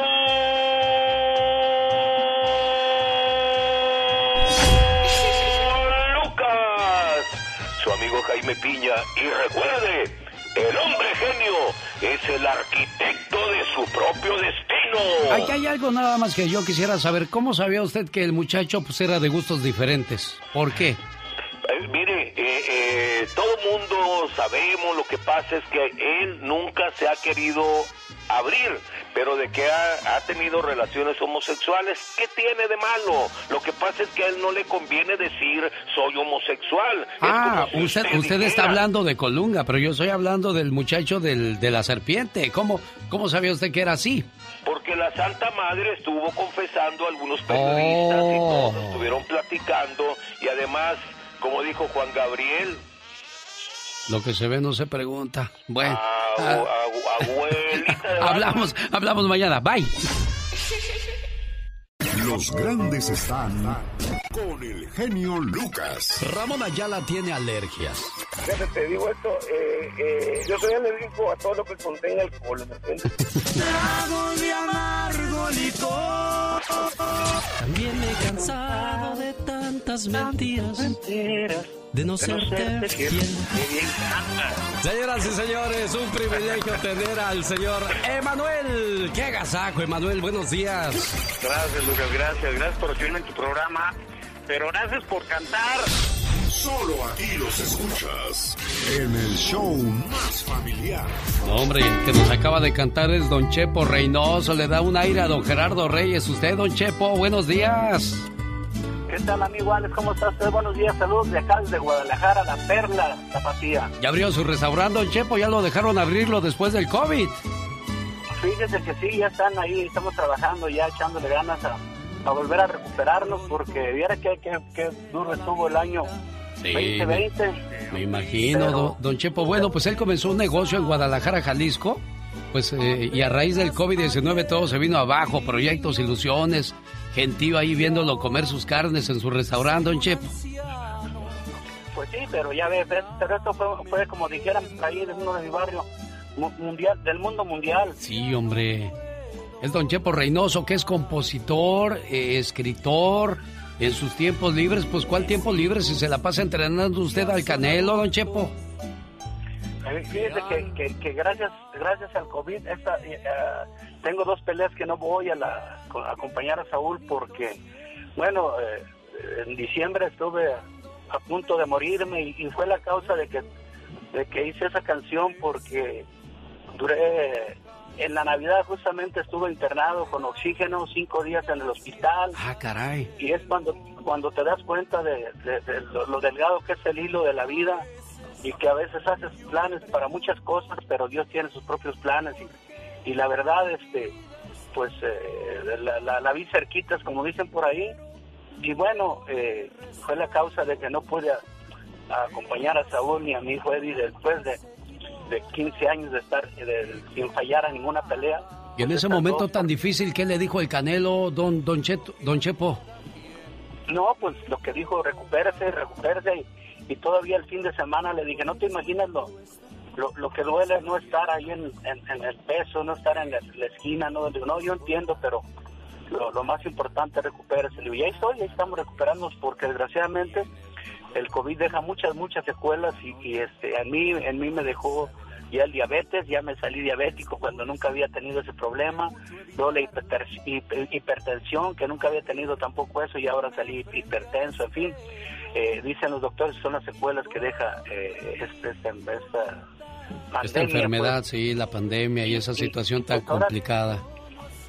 y ahora tenemos que seguir eh, las, los, al pie de la, de la letra las recomendaciones de los doctores. pues, queremos- Claro, porque quieren verlo bien, don Chepo Reynoso. Este 14 de marzo, es el 13 de marzo, pelea el Gallito Estrada. Qué buena pelea nos espera con el Gallito Estrada y el Chocolatito. ¿Y por qué el Gallito buena pelea y por qué el Canelo no, David Faitelson? Eh, no, yo no. A ver, a ver, Alex, ¿cómo estás? Te saludo con mucho gusto. Eh, un abrazo para ti y también para el Chepo Reynoso, un hombre que conozco hace mucho tiempo y, y que mm, la verdad siempre ha tenido deferencia y mucho mucho respeto, mucha educación hacia mí y yo también hacia él, mi, mi agradecimiento y, y, y por supuesto además escucho que estuvo mal de salud, así que le mando un gran, gran abrazo. Em, eh, no, no, bueno, eh, a ver, Alex. Deja- este, Déjame te la digo, David, porque sé que te agarré en curva. Julio César Chávez, eh, Juan Manuel Márquez, muchos expertos en el boxeo, mucho público dice que las peleas del Canelo no son buenas, pero las del Gallito sí. ¿Cuál es la diferencia entre estos dos pugilistas, David? Bueno, yo creo que los dos tienen sus propias condiciones y cualidades. Es decir, Canelo tiene su propio estilo. Es un hombre que a los 30 años ha mejorado muchísimo de la, justamente de la mano de la familia Reynoso, tanto Chepo como Eddie han hecho un trabajo maravilloso. El Canelo ha puesto lo suyo porque es un tipo pues muy disciplinado y muy trabajador y, realmente mm, eh, han provocado un fenómeno y un boxeador de primerísimo nivel, hoy considerado por muchos expertos como el mejor libra por libra.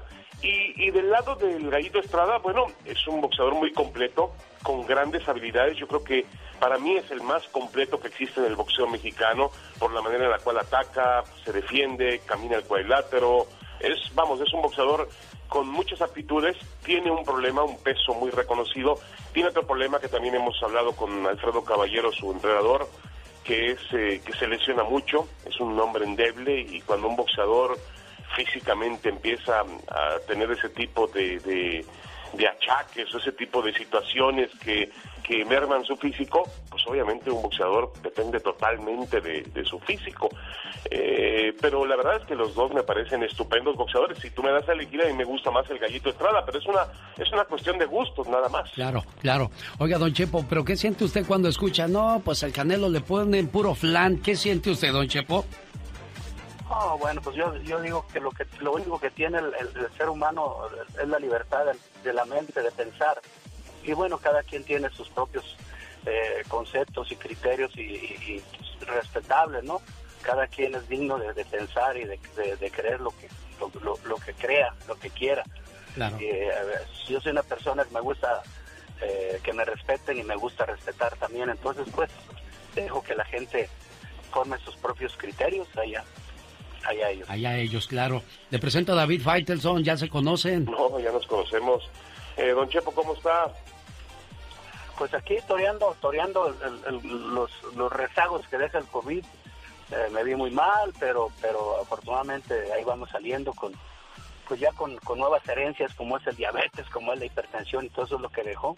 Pero Claro, pero claro, claro. Pero bueno, vivo. con vida que... Muchos- eh, muchos y estamos con vida que en este momento... Yo también sufro de hipertensión y, y bueno, sabemos muy bien que hay que tener y esmerar cuidados en estos tiempos tan tan tan complejos. Oiga, don Chepo, yo le quería preguntar, eh, usted pensaba, dejemos de lado al Canelo, eh, su hijo Eddie Reynoso ha hecho una carrera maravillosa como entrenador. El otro día decía el Canelo, y estoy de acuerdo con él, su nombre empieza a barajarse entre los nombres de los grandes managers mexicanos de la historia. ¿Usted pensaba desde el principio que su hijo Eddie podía tener esa habilidad de ser uno de los grandes managers de todos los tiempos en el boxeo mexicano y mundial? Bueno, yo, yo, yo qué puedo decir de mi hijo. Mi hijo ha sido un hombre responsable desde siempre.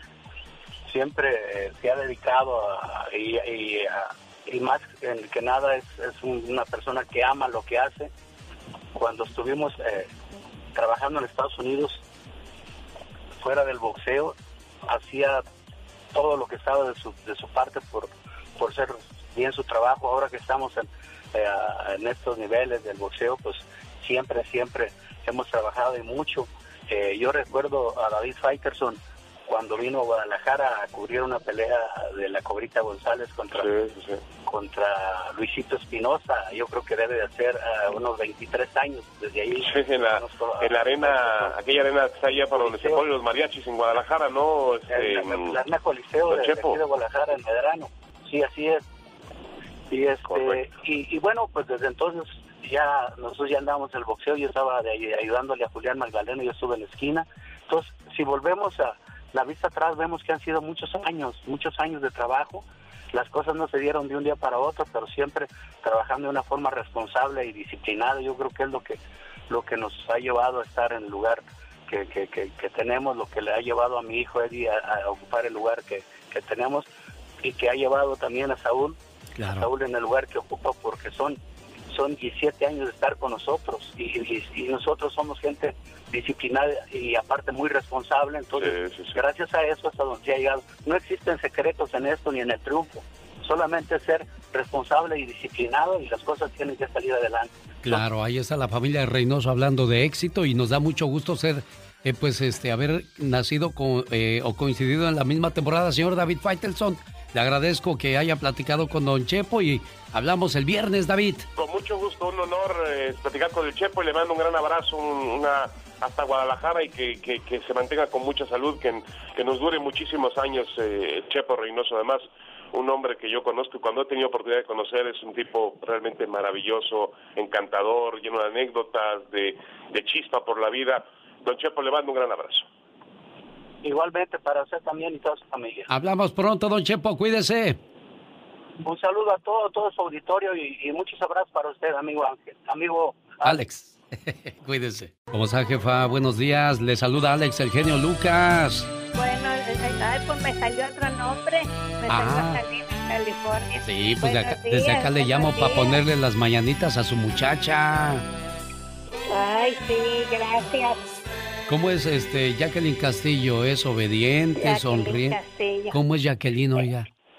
Es una niña muy buena, Mire, muy cariñosa conmigo. ¿usted la consiente mucho, jefa?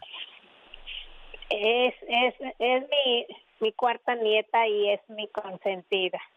Es cierto a todas que... las quiero, ¿eh? Claro, claro, quiero, pero es cierto que se quiere... Oiga, jefa, la pregunta que siempre hago, ¿es cierto que se quieren más a, a los nietos que a los hijos? Mm, pues, mm, no sí, pues sí y no. Ah, bueno, ahorita vamos a escuchar por qué sí y no. ¿Qué son los nietos? ¿Unos hijos más? No, son unos hijos duplicados. Hay en ellos una prolongación que es precisamente eso.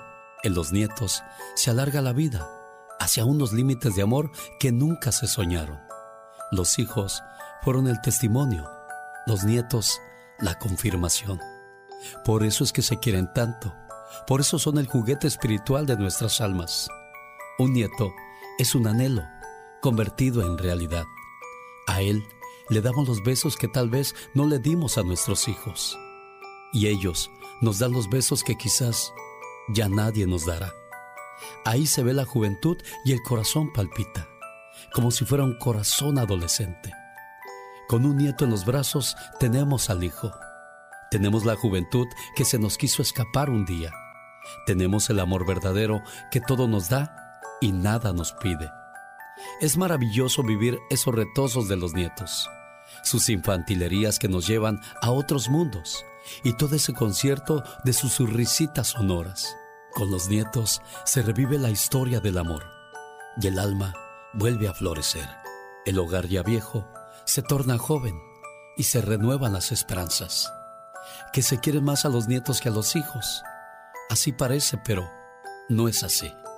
Lo que pasa es que en los nietos se vuelve a amar a los hijos y se ama más a Dios. Ahí está el aplauso para la cumpleañera Jacqueline, a la cual le vamos a cantar las mañanitas, doña Candy. Estas son las mañanitas. Cántela pues. Que cantaba el rey David. A las niñas más hermosas. Se las cantamos aquí. Claro que sí. Ah, ya oíste, ¿cuál? cumpleaños, mami. Gracias, Nana, te quiero mucho. Te amo. Cuídate mucho, preciosa, y siempre hazle caso a tu mamá, a tu papá, a tu abuelita, a tu abuelito, porque las personas que más te quieren en este mundo son ellos y nunca te van a dar un mal consejo o van a querer algo malo para ti, ¿eh, preciosa? Que la pases bonito, mami. Un abrazo y ya sabes que te amo mucho. Yo también te amo mucho. Hasta luego, preciosa. Gracias, abuelita. Buen día. Jorge Lozano H. En acción, en acción. Genio Lucas. ¿Por qué te tardaste tanto? ¿Con quién hablaste? Oye, ¿por qué no me contestas? Jorge Lozano, eso no es amor, es control, ¿verdad? Porque platícanos. Si quiere vivir sano, escuche los consejos de Jorge Lozano. Gracias, mi querido Alex. Oiga, dicen que por amor aguantamos cualquier cosa. Pero ¿qué necesidad tienen algunas parejas de querer controlar todo todo el tiempo? Eso me comenta mi querida Carmen, una radio escucha que me mandó un mensaje, le mando un besote, me dice que ella sabe lo difícil que es vivir con una pareja controladora. De esos que meten su cuchara hasta en el más mínimo detalle.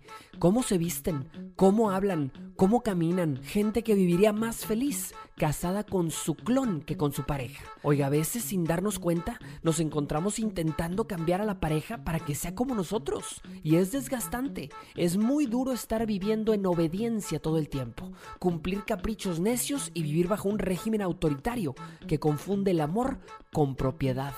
Esa no es una relación, señor señora, esa es una cárcel. Y muchas y muchos lo experimentan diariamente.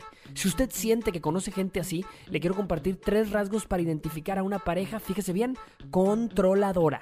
La primera, solo aceptan una forma de ver las cosas, la suya. Si su pareja no cumple con sus estándares, oiga, hasta les da pena, les desespera, les da vergüenza estar con él o con ella en público, ya sea por su manera de vestir, su manera de ser o su manera de actuar.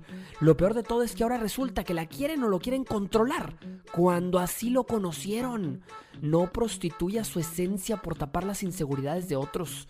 Número dos, chantajean sentimentalmente a la pareja. ¿Le tocado? Ejercen control manipulando las emociones de su pareja. Implementan una postura en donde, si no se hace lo que yo digo, me estás rompiendo el corazón, me estás lastimando, no merezco que me trates de esta forma. Oigan, le arman un teatro. Cuídese de los que se aprovechan de su nobleza y buena voluntad para sacar ventaja por medio de inspirarle lástima o remordimiento. No hay forma de chantaje que sea tan baja. Y número tres, cuando aparte de ser controlador, es autoritario. Es gente que cuando toma decisiones importantes, cada vez se le hace más fácil dejar de consultarlas con su pareja.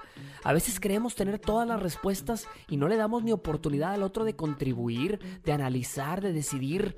Aléjese de los que no buscan en usted una pareja, sino un esclavo o una esclava. Si usted detectó alguno de estos elementos en su personalidad o en la personalidad de su pareja, consciente o inconscientemente está presionando a su pareja a pensar y actuar como a usted le gusta y no como un individuo libre. Si tiene usted alguno de estos elementos, es momento de cambiar. No vaya a ser que al rato quieran cambiarlo, pero a usted por alguien menos necio. Soy Jorge Lozano H y le recuerdo mi cuenta de Instagram y de Twitter que es arroba Jorge Lozano H y en Facebook me encuentra como Jorge Lozano H Conferencias. Nos escuchamos la próxima vez como siempre aquí con el genio Lucas. Muchas gracias Jorge Lozano H por esos consejos que compartes con nuestra comunidad. Sábado 6 de marzo, remate de autos reposeídos por los bancos. Habrá revisión de autos de 10 a 11, la venta de 11 a 1 y si quiere ganarse un carro, este sábado no hay que comprar nada, solo hay que ir al 9922 Mission Boulevard de Riverside, California, para que pase y se gane su carro. Y si no se lo gana usted, cuando menos vea que esto es legal y quién se lo ganó. 9922 Mission Boulevard en Riverside. ¿Quiere más información? Llame 909-659-2564 para que se inscriba ahora mismo. 909-659-2564. Show. Los errores que cometemos los humanos se pagan con el ya basta. Solo con el genio Lucas. Ahí le hablan. Ahí nos hablan, mejor dicho, Diva de Estamos México. en vivo. Allá se está conectando, ya tiene Sí. la radio a todo volumen. Allá en el estado de Guerrero, para ser más exactos, en Corral Falso, Guerrero. Corral falso. A la lo familia. Galíndez, saludos desde los Estados Unidos de Norteamérica. Les mandamos saludos a nombre de Joe Biden. Hola, ¿cómo están? Mire, habla Oh. bien español, Eh, Biden. ¿Vienen los 1.400 dólares? ¿Vendrán, Diva de México? Pues dicen. Son dicen. justos y necesarios. Ay, sí que lleguen. Bueno. Buenos días. Buenos días. Oiga, ¿qué quiere mandar saludos para quién? Yo, yo para mi esposa, Ah, cumpleaños su esposa, amigo. La tengo aquí en la línea, le voy a pasar el teléfono. Ah, bueno. Qué bonito. Sí, bueno, ¿cómo se llama su esposa? Lucila, Lucila García Urieta. ¿Cumpleaños? Sí, es su cumpleaños hoy. Dígale unas palabras bonitas, Diva de México. Lucila, querida, espero que no te pongan a trabajar y a hacer mole y arroz el día de hoy, estos cabezones. que te la pases a todo dar y que te regalen flores y no cacerolas para el quehacer. Sí, porque luego le regalamos cacerolas o O cosas para la cocina. Eso no, es para, No. es para algo para ella, no para la casa. Lucila, que Dios te bendiga. Gracias por nacer, porque antes de que tú nacieras estaba pelón aquí, no había flores. Ah, el por- día que tú naciste nacieron todas las flores. Eso, Diva, usted sí Gracias. sabe.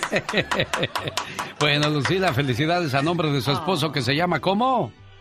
Reulo Galindres. Ah, mire. Régulo Galindres. Régulo Galindres, Diva. Guapísimo Régulo. Eh, allá van a celebrar en Corral Falso Guerrero. Eso, cuídense ¡Sas, mucho. culebra! Al piso, tras, tras, tras.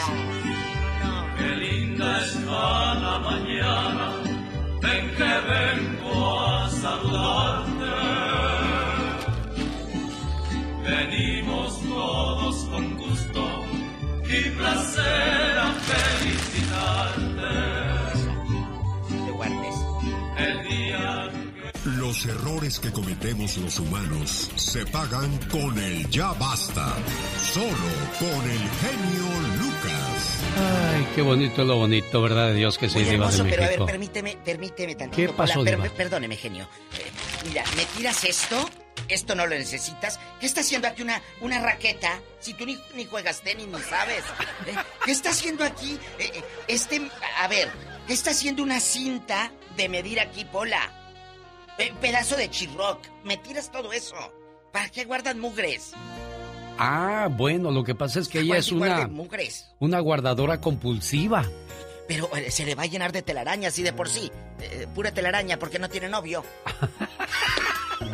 Amigos, el genio Lucas en el Ya Basta con su amiga la Diva de México vamos a hablar de los acumuladores compulsivos. ¿Cuántas veces no hemos visto gente?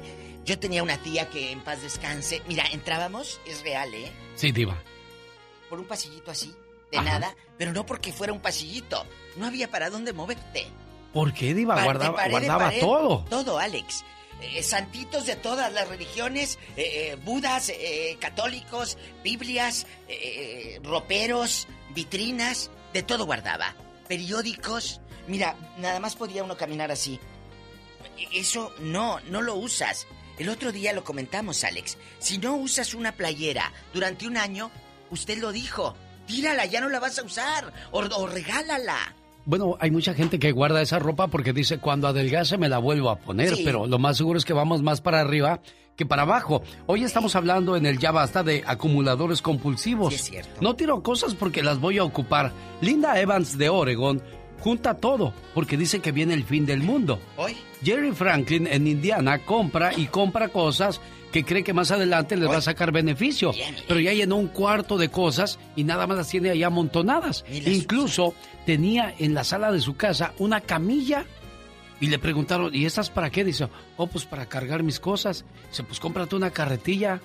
No. Dijo, no, yo quiero mi camilla. Que está más amplia, le cabe Pero, más. Pero esta gente Pobre enloquece, gente, Diva, de, de guardar tantas cosas. Literal, no está bien de la cabeza. Si usted conoce una tía, desahógese el momento de sacar eso que traes adentro. Desahógate de tu ronco pecho. Tu pecho no es bodega para que andes eh, guardando cosas. Así que échale, márcanos aquí a la difusora. A lo mejor tienen un mueble ahí viejo desde hace 20 años que no usan, pero no quieren tirar ese mueble. ¿Cómo, le- cómo se contactan con nosotros, Pola? Marquen con la diva de México 1877 Muy bien. 354 Miquela. 3646. Apréndetelo, chula, para que no le estés leyendo. 1-877-354-3646. Hoy hablamos de acumuladores compulsivos. Esos que guardan todo. Van por la calle y se encuentran una piedra y la llevan para la casa, Diva de Hay México. unos que guardan hasta el viejo.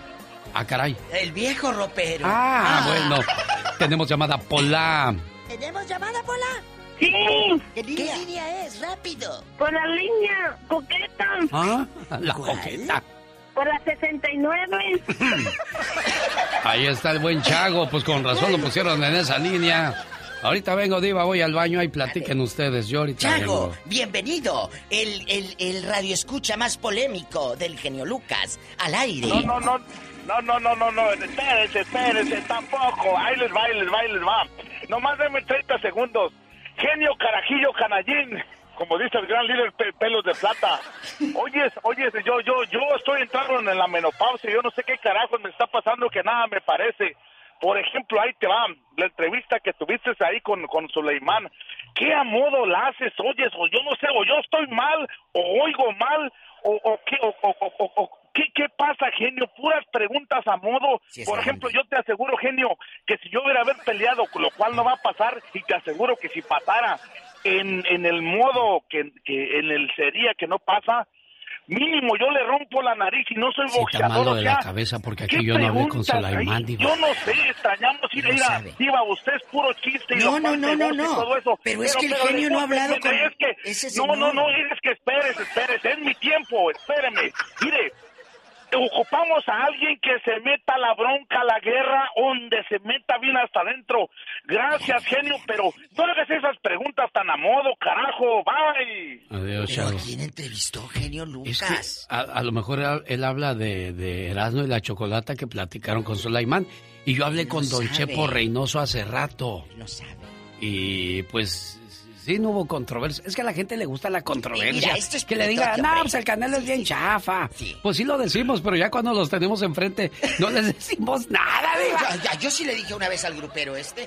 ¿A, qui- a quién le dijo, Ah, diva? pues le digo que no me acuerdo quién era de estos nuevos. Ay, que muy, llegó muy acá con guaruras, qué sé qué, y un disquío. Y le dije, ah, bueno, el día que paguen por ir a verlo a usted, ese día usted ya se va a sentir consagrado como cantante. Porque para ser de teatro del pueblo que van gratis, pues no, ¿verdad? Pues no, así y no. se me quedó viendo el manager como enojado. Sí, Es que es cierto. Los avionas, los avionas, los subes a ladrillo. sí. Bueno, ¿conoce usted una tía que guarde mugres, calzones viejos y, y- y trastes de 1970? Cosas que no va a usar. ¿Conoces tías, abuelitas, madrinas, así? Ahí está nada más creando ratas en el garage, diva de México. Puro, pura mugre. Puro mugrero. Si de por sí un garage que está desocupado tiene ratas, imagínese uno ocupado, diva. Telarañas en la pura esquina. Tenemos llamada, Pola. ¿Tenemos llamada, Pola? Hola. Sí, por la 7891. Y para la otra, bloqueame, ya sabes a quién. Gerardo. No, diva. Aquí todo el mundo es bienvenido. Ah, bueno. Hola, Gerardo. Buenos días.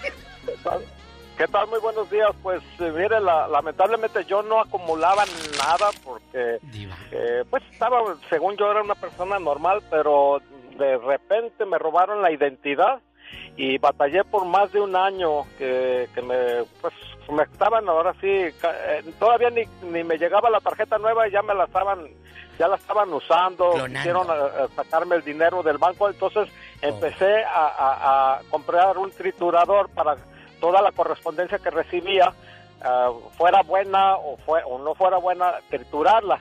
Pero se me descompuso y empecé a acumular. Tengo cajas debajo de la cama en, la recámara en la sala no en la sala no tengo nada en el comedor.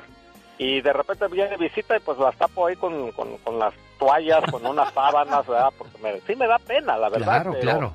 No me atrevo, no me atrevo a, a sacar todas esas cosas a la basura si no está completamente. ¿Por qué?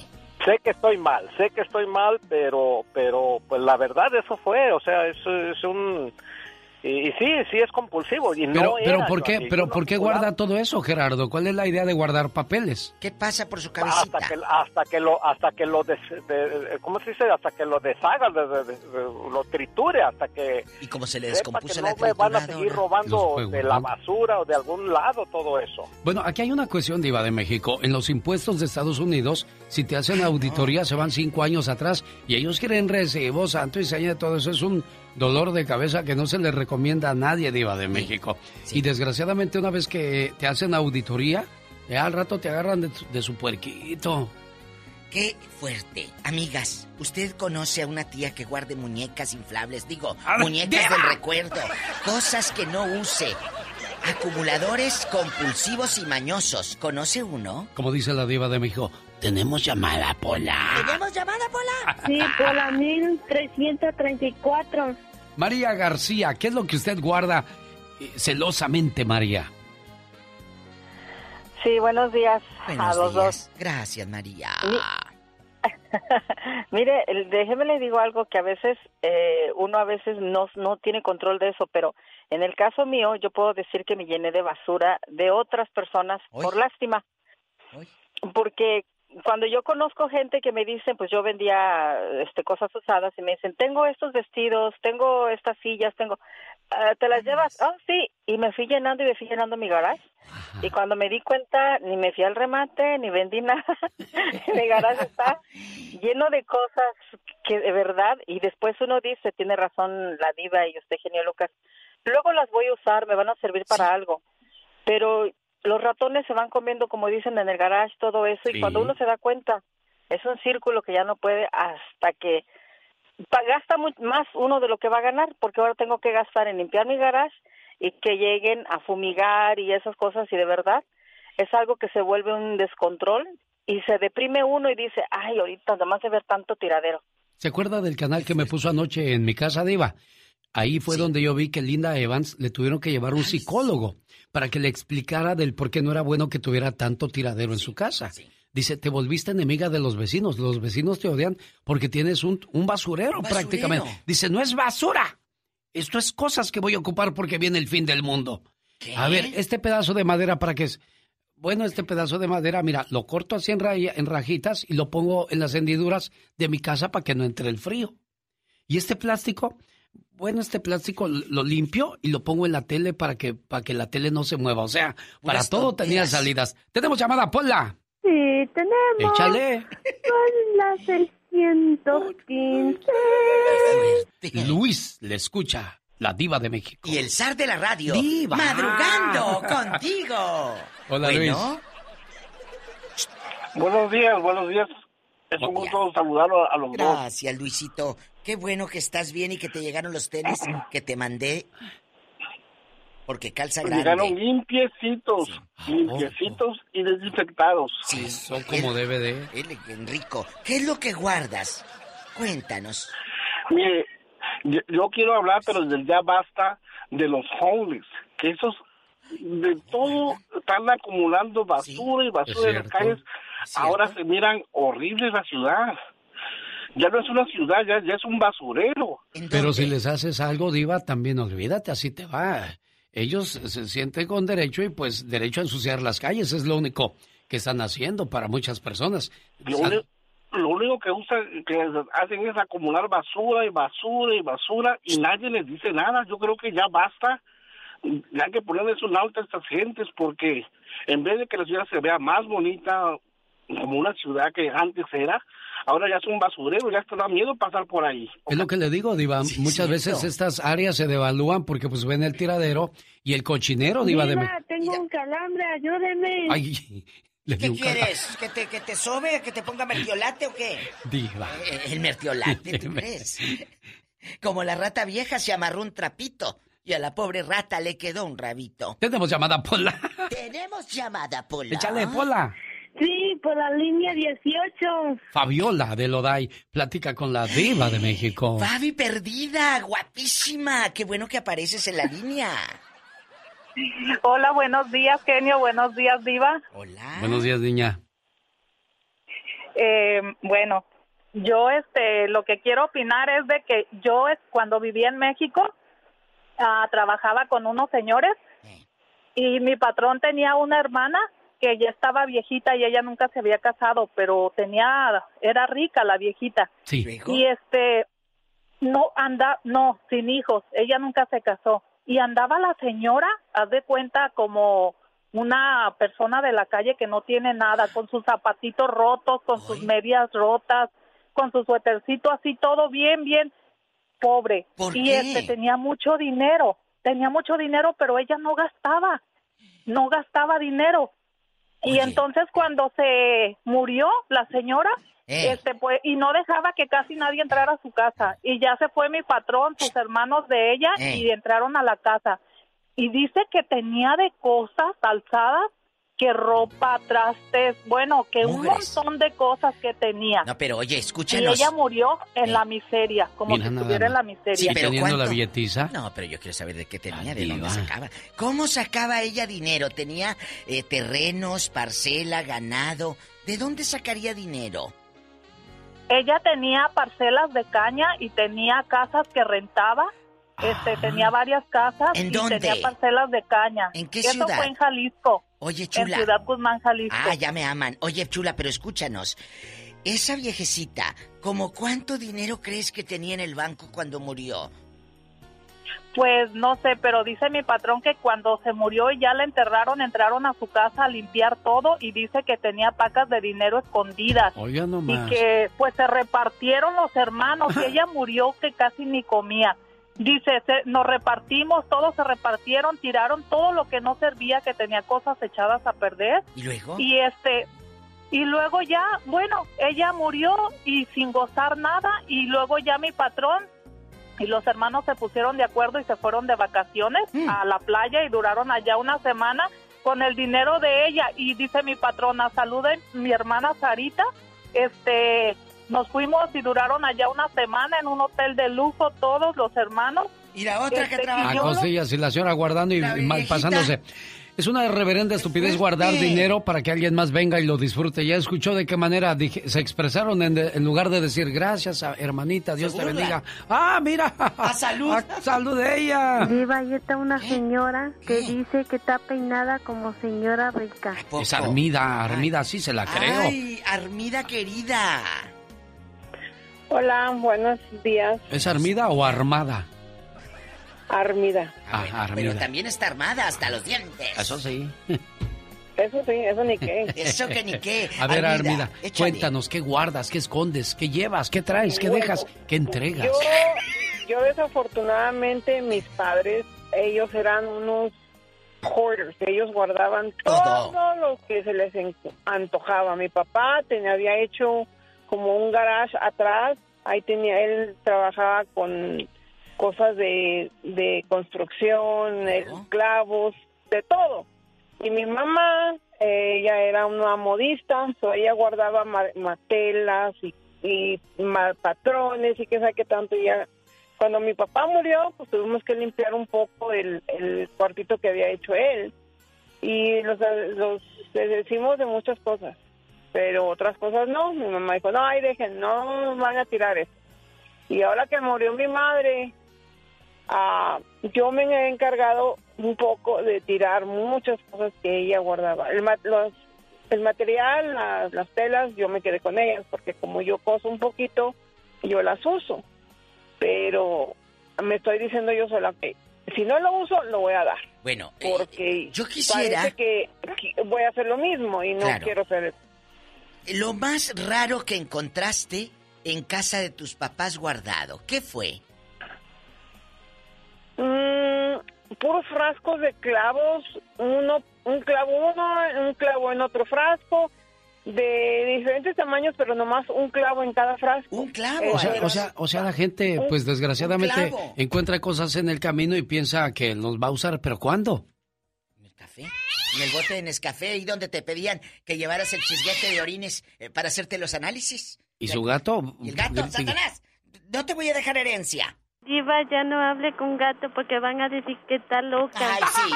No estoy loca, solo estoy desesperada. Tenemos Bueno. llamada, niña Pola. ¿En qué línea dices que está? ¿Tenemos llamada, Pola? Sí, por la niña 2. Es Marta. Ay, ella se llamaba Marta. Ella se llamaba así. Ah, sí. Hola, Martita. Buenos días. Oiga, buenos días, mis amores. Hablan con Marta de Burbank. Yo Ah, sé que sí. se acuerdan de... Sí, claro. Eh, una mujer de Colombia que ayudó a una mexicana y no le pagó la renta. A una Ay, mexicana. Está linda. ¿Sí? Está linda. Oiga, yo tengo que conocerla un día, pero esto qué? Es mi historia. Bueno, Ah, ¿Se acuerdan de la casa que a mí me dejaron? Sí, claro. Mire, ese bien, ay no, cuando a mí me llevaron a mirar la casita, ay Dios De que le- mío, un viejito tuve que, la casa. Sí. sí, tuve que pagar dos tracks para que vinieran a llevar. Mire, habían cosas, Dios mío, señor, yo, yo no sé el señor cómo andaba por esa casa, volaba, o qué, porque, Pura ay mugre. no, uy, y el garage, pero dentro de todo, ahí tengo como unas cuatro cositas muy antiguas, muy buenas. Billetote ahí Pues dio kilo porque cuidaba al señor. Y luego está de buena fe, le dijo a una muchacha de México, vente, yo te ayudo, aquí está un cuarto. Y la mexicana le dijo, no hombre, yo no te pago y se le fue. ya sé, uy, no, uy, Dios mío, señor. Oiga, Esa- pero ¿qué pasó con todas esas cosas? Usted se puso a escurcar todo lo que había ahí, encontró cosas valiosas. Sí, muchas cosas. Mire que tengo un teléfono, yo creo que de cuando empezaron así a espichar, a espichar, que uno hablaba como para mandar cartas. Sí. Chu, chu, chu. Y, y aquí tengo guardado muchas cositas, teléfono, lo que más vi que era más bonito. Eh. Porque, uy, no, no, no, Dios mío, señor, es que es una cosa absurda que la gente pueda así. ¿Y cómo les parece que rápido les cuento que qué día vino una clienta y me dijo, ay, Marta, allí, allí hay un señor que quiere una novia? Y yo le dije, ay, claro. Dijo, dijo. Entonces le dije, bueno, vamos a mirar a ver el viejo. Así soy Sí. yo, ¿no? Sí, sí. Ay, mire, cuando me llevó a la casa, le dije, uy, no, yo acabé de salir de uno que le limpié, no, para limpiar otro sí lo siento, pero no, hermana. Uy, no, no, no, Dios mío. Ay, no. Es mi ¿Qué viste? ¿Qué guardaba el viejo? Bueno, bueno, Diva. Tenía mugres. ¿Cuál? El de aquí, ay, empezando porque esas cortinas están más rotas que el señor. Ay, no, Virgen Santísima, eso se ve. Bueno, Martita, definitivamente, pues eh, no se ha encontrado una persona que sea limpia, ordenada y Te diga, amo. de aquí soy, cuídense mucho, Martita. Vamos Las por último. más rotas Más que el rotas señor. que él. Pues como lo vería, Martita, tenemos llamada Pola. Sí, tenemos por las seis mil. Rubí, le escucha. La diva de México. Y el zar de la radio. ¡Diva! Sí, buenos días. Buenos días, Rubí. Ay, qué risa. Sí. Buenos días. Mire, este, yo quería platicarles de una historia de, de México, de donde yo vivo, una ¿Dónde? familia vec- vecina en Tepic, Nayarit. Sí. ¿Qué pasó? Sí, este, y era una familia, bueno, es una familia, ¿verdad? Y vecinos de la casa de mi mamá, y siempre acumulaban cosas y cosas y cosas. Los hermanos así llevaban y llevaban, que tuvo que ir el gobierno para, este, abrirles y sacarles todo el cochinero que tenían ahí atrás. En Tepic. Oigas, señorita, ¿pero qué, qué mugres fue lo que sacaron de ahí que tenían aquellos alzados? Oh, pues todo lo que le- la gente les regalaba, que estufas, este, viejas, este, puro, puro cochinero que la gente les regalaba, este, colchones, todo se llevaban a su casa. Oiga, Diva, pues desgraciadamente hay gente que comienza a juntar cosas y no se da cuenta de la noción del tiempo. Empiezan a hacer un tiradero por toda la casa y, y no se dan cuenta de la molestia que le causan a los demás, ya sea vecinos o incluso los mismos familiares que están dentro de la casa. ¿Sabe quién, qué actriz murió así y, y viviendo en el garage porque ya no cabía dentro de la casa? Wanda Zeus. Alma, no, Almadelia Fuentes, la artista del cine mexicano de las películas de oro. Ah. Almadelia Fuentes, tú la veías en la casa por fuera y era una residencia. Levantabas el garage, la hoja para entrar del garaje. Bueno, ahí estaba solita sentada y la casa de ricos de no sé qué tantos pisos, llena de mugres de todos los años. Increíble. Qué fuerte. Bueno, es que a veces uno quiere guardar un recuerdito, pero hay cierto límite, ¿no, Diva? Hay límites, pero si tú miras a una tía, Yo de mis niños nada más guardo sus zapatitos. Es todo lo que guardo de ellos. Mira, si miras a una tía, a un pariente o tú mismo, por favor, gobiérnate. Gobiérnate. Ya está como el doctor César Lozano. ¡Gobiérnate, María Luisa! O ¡Gobiérnate! sea, ¿cómo es posible? ¿Quién llama de México? Buenos días. Buenos días. Buenos días, oiga.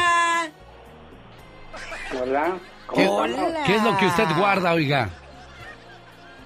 Pues mire, yo sí soy una persona que me gusta guardar cosas, ¿verdad? Sí, Pero no tanto así como las personas que han, que han hablado.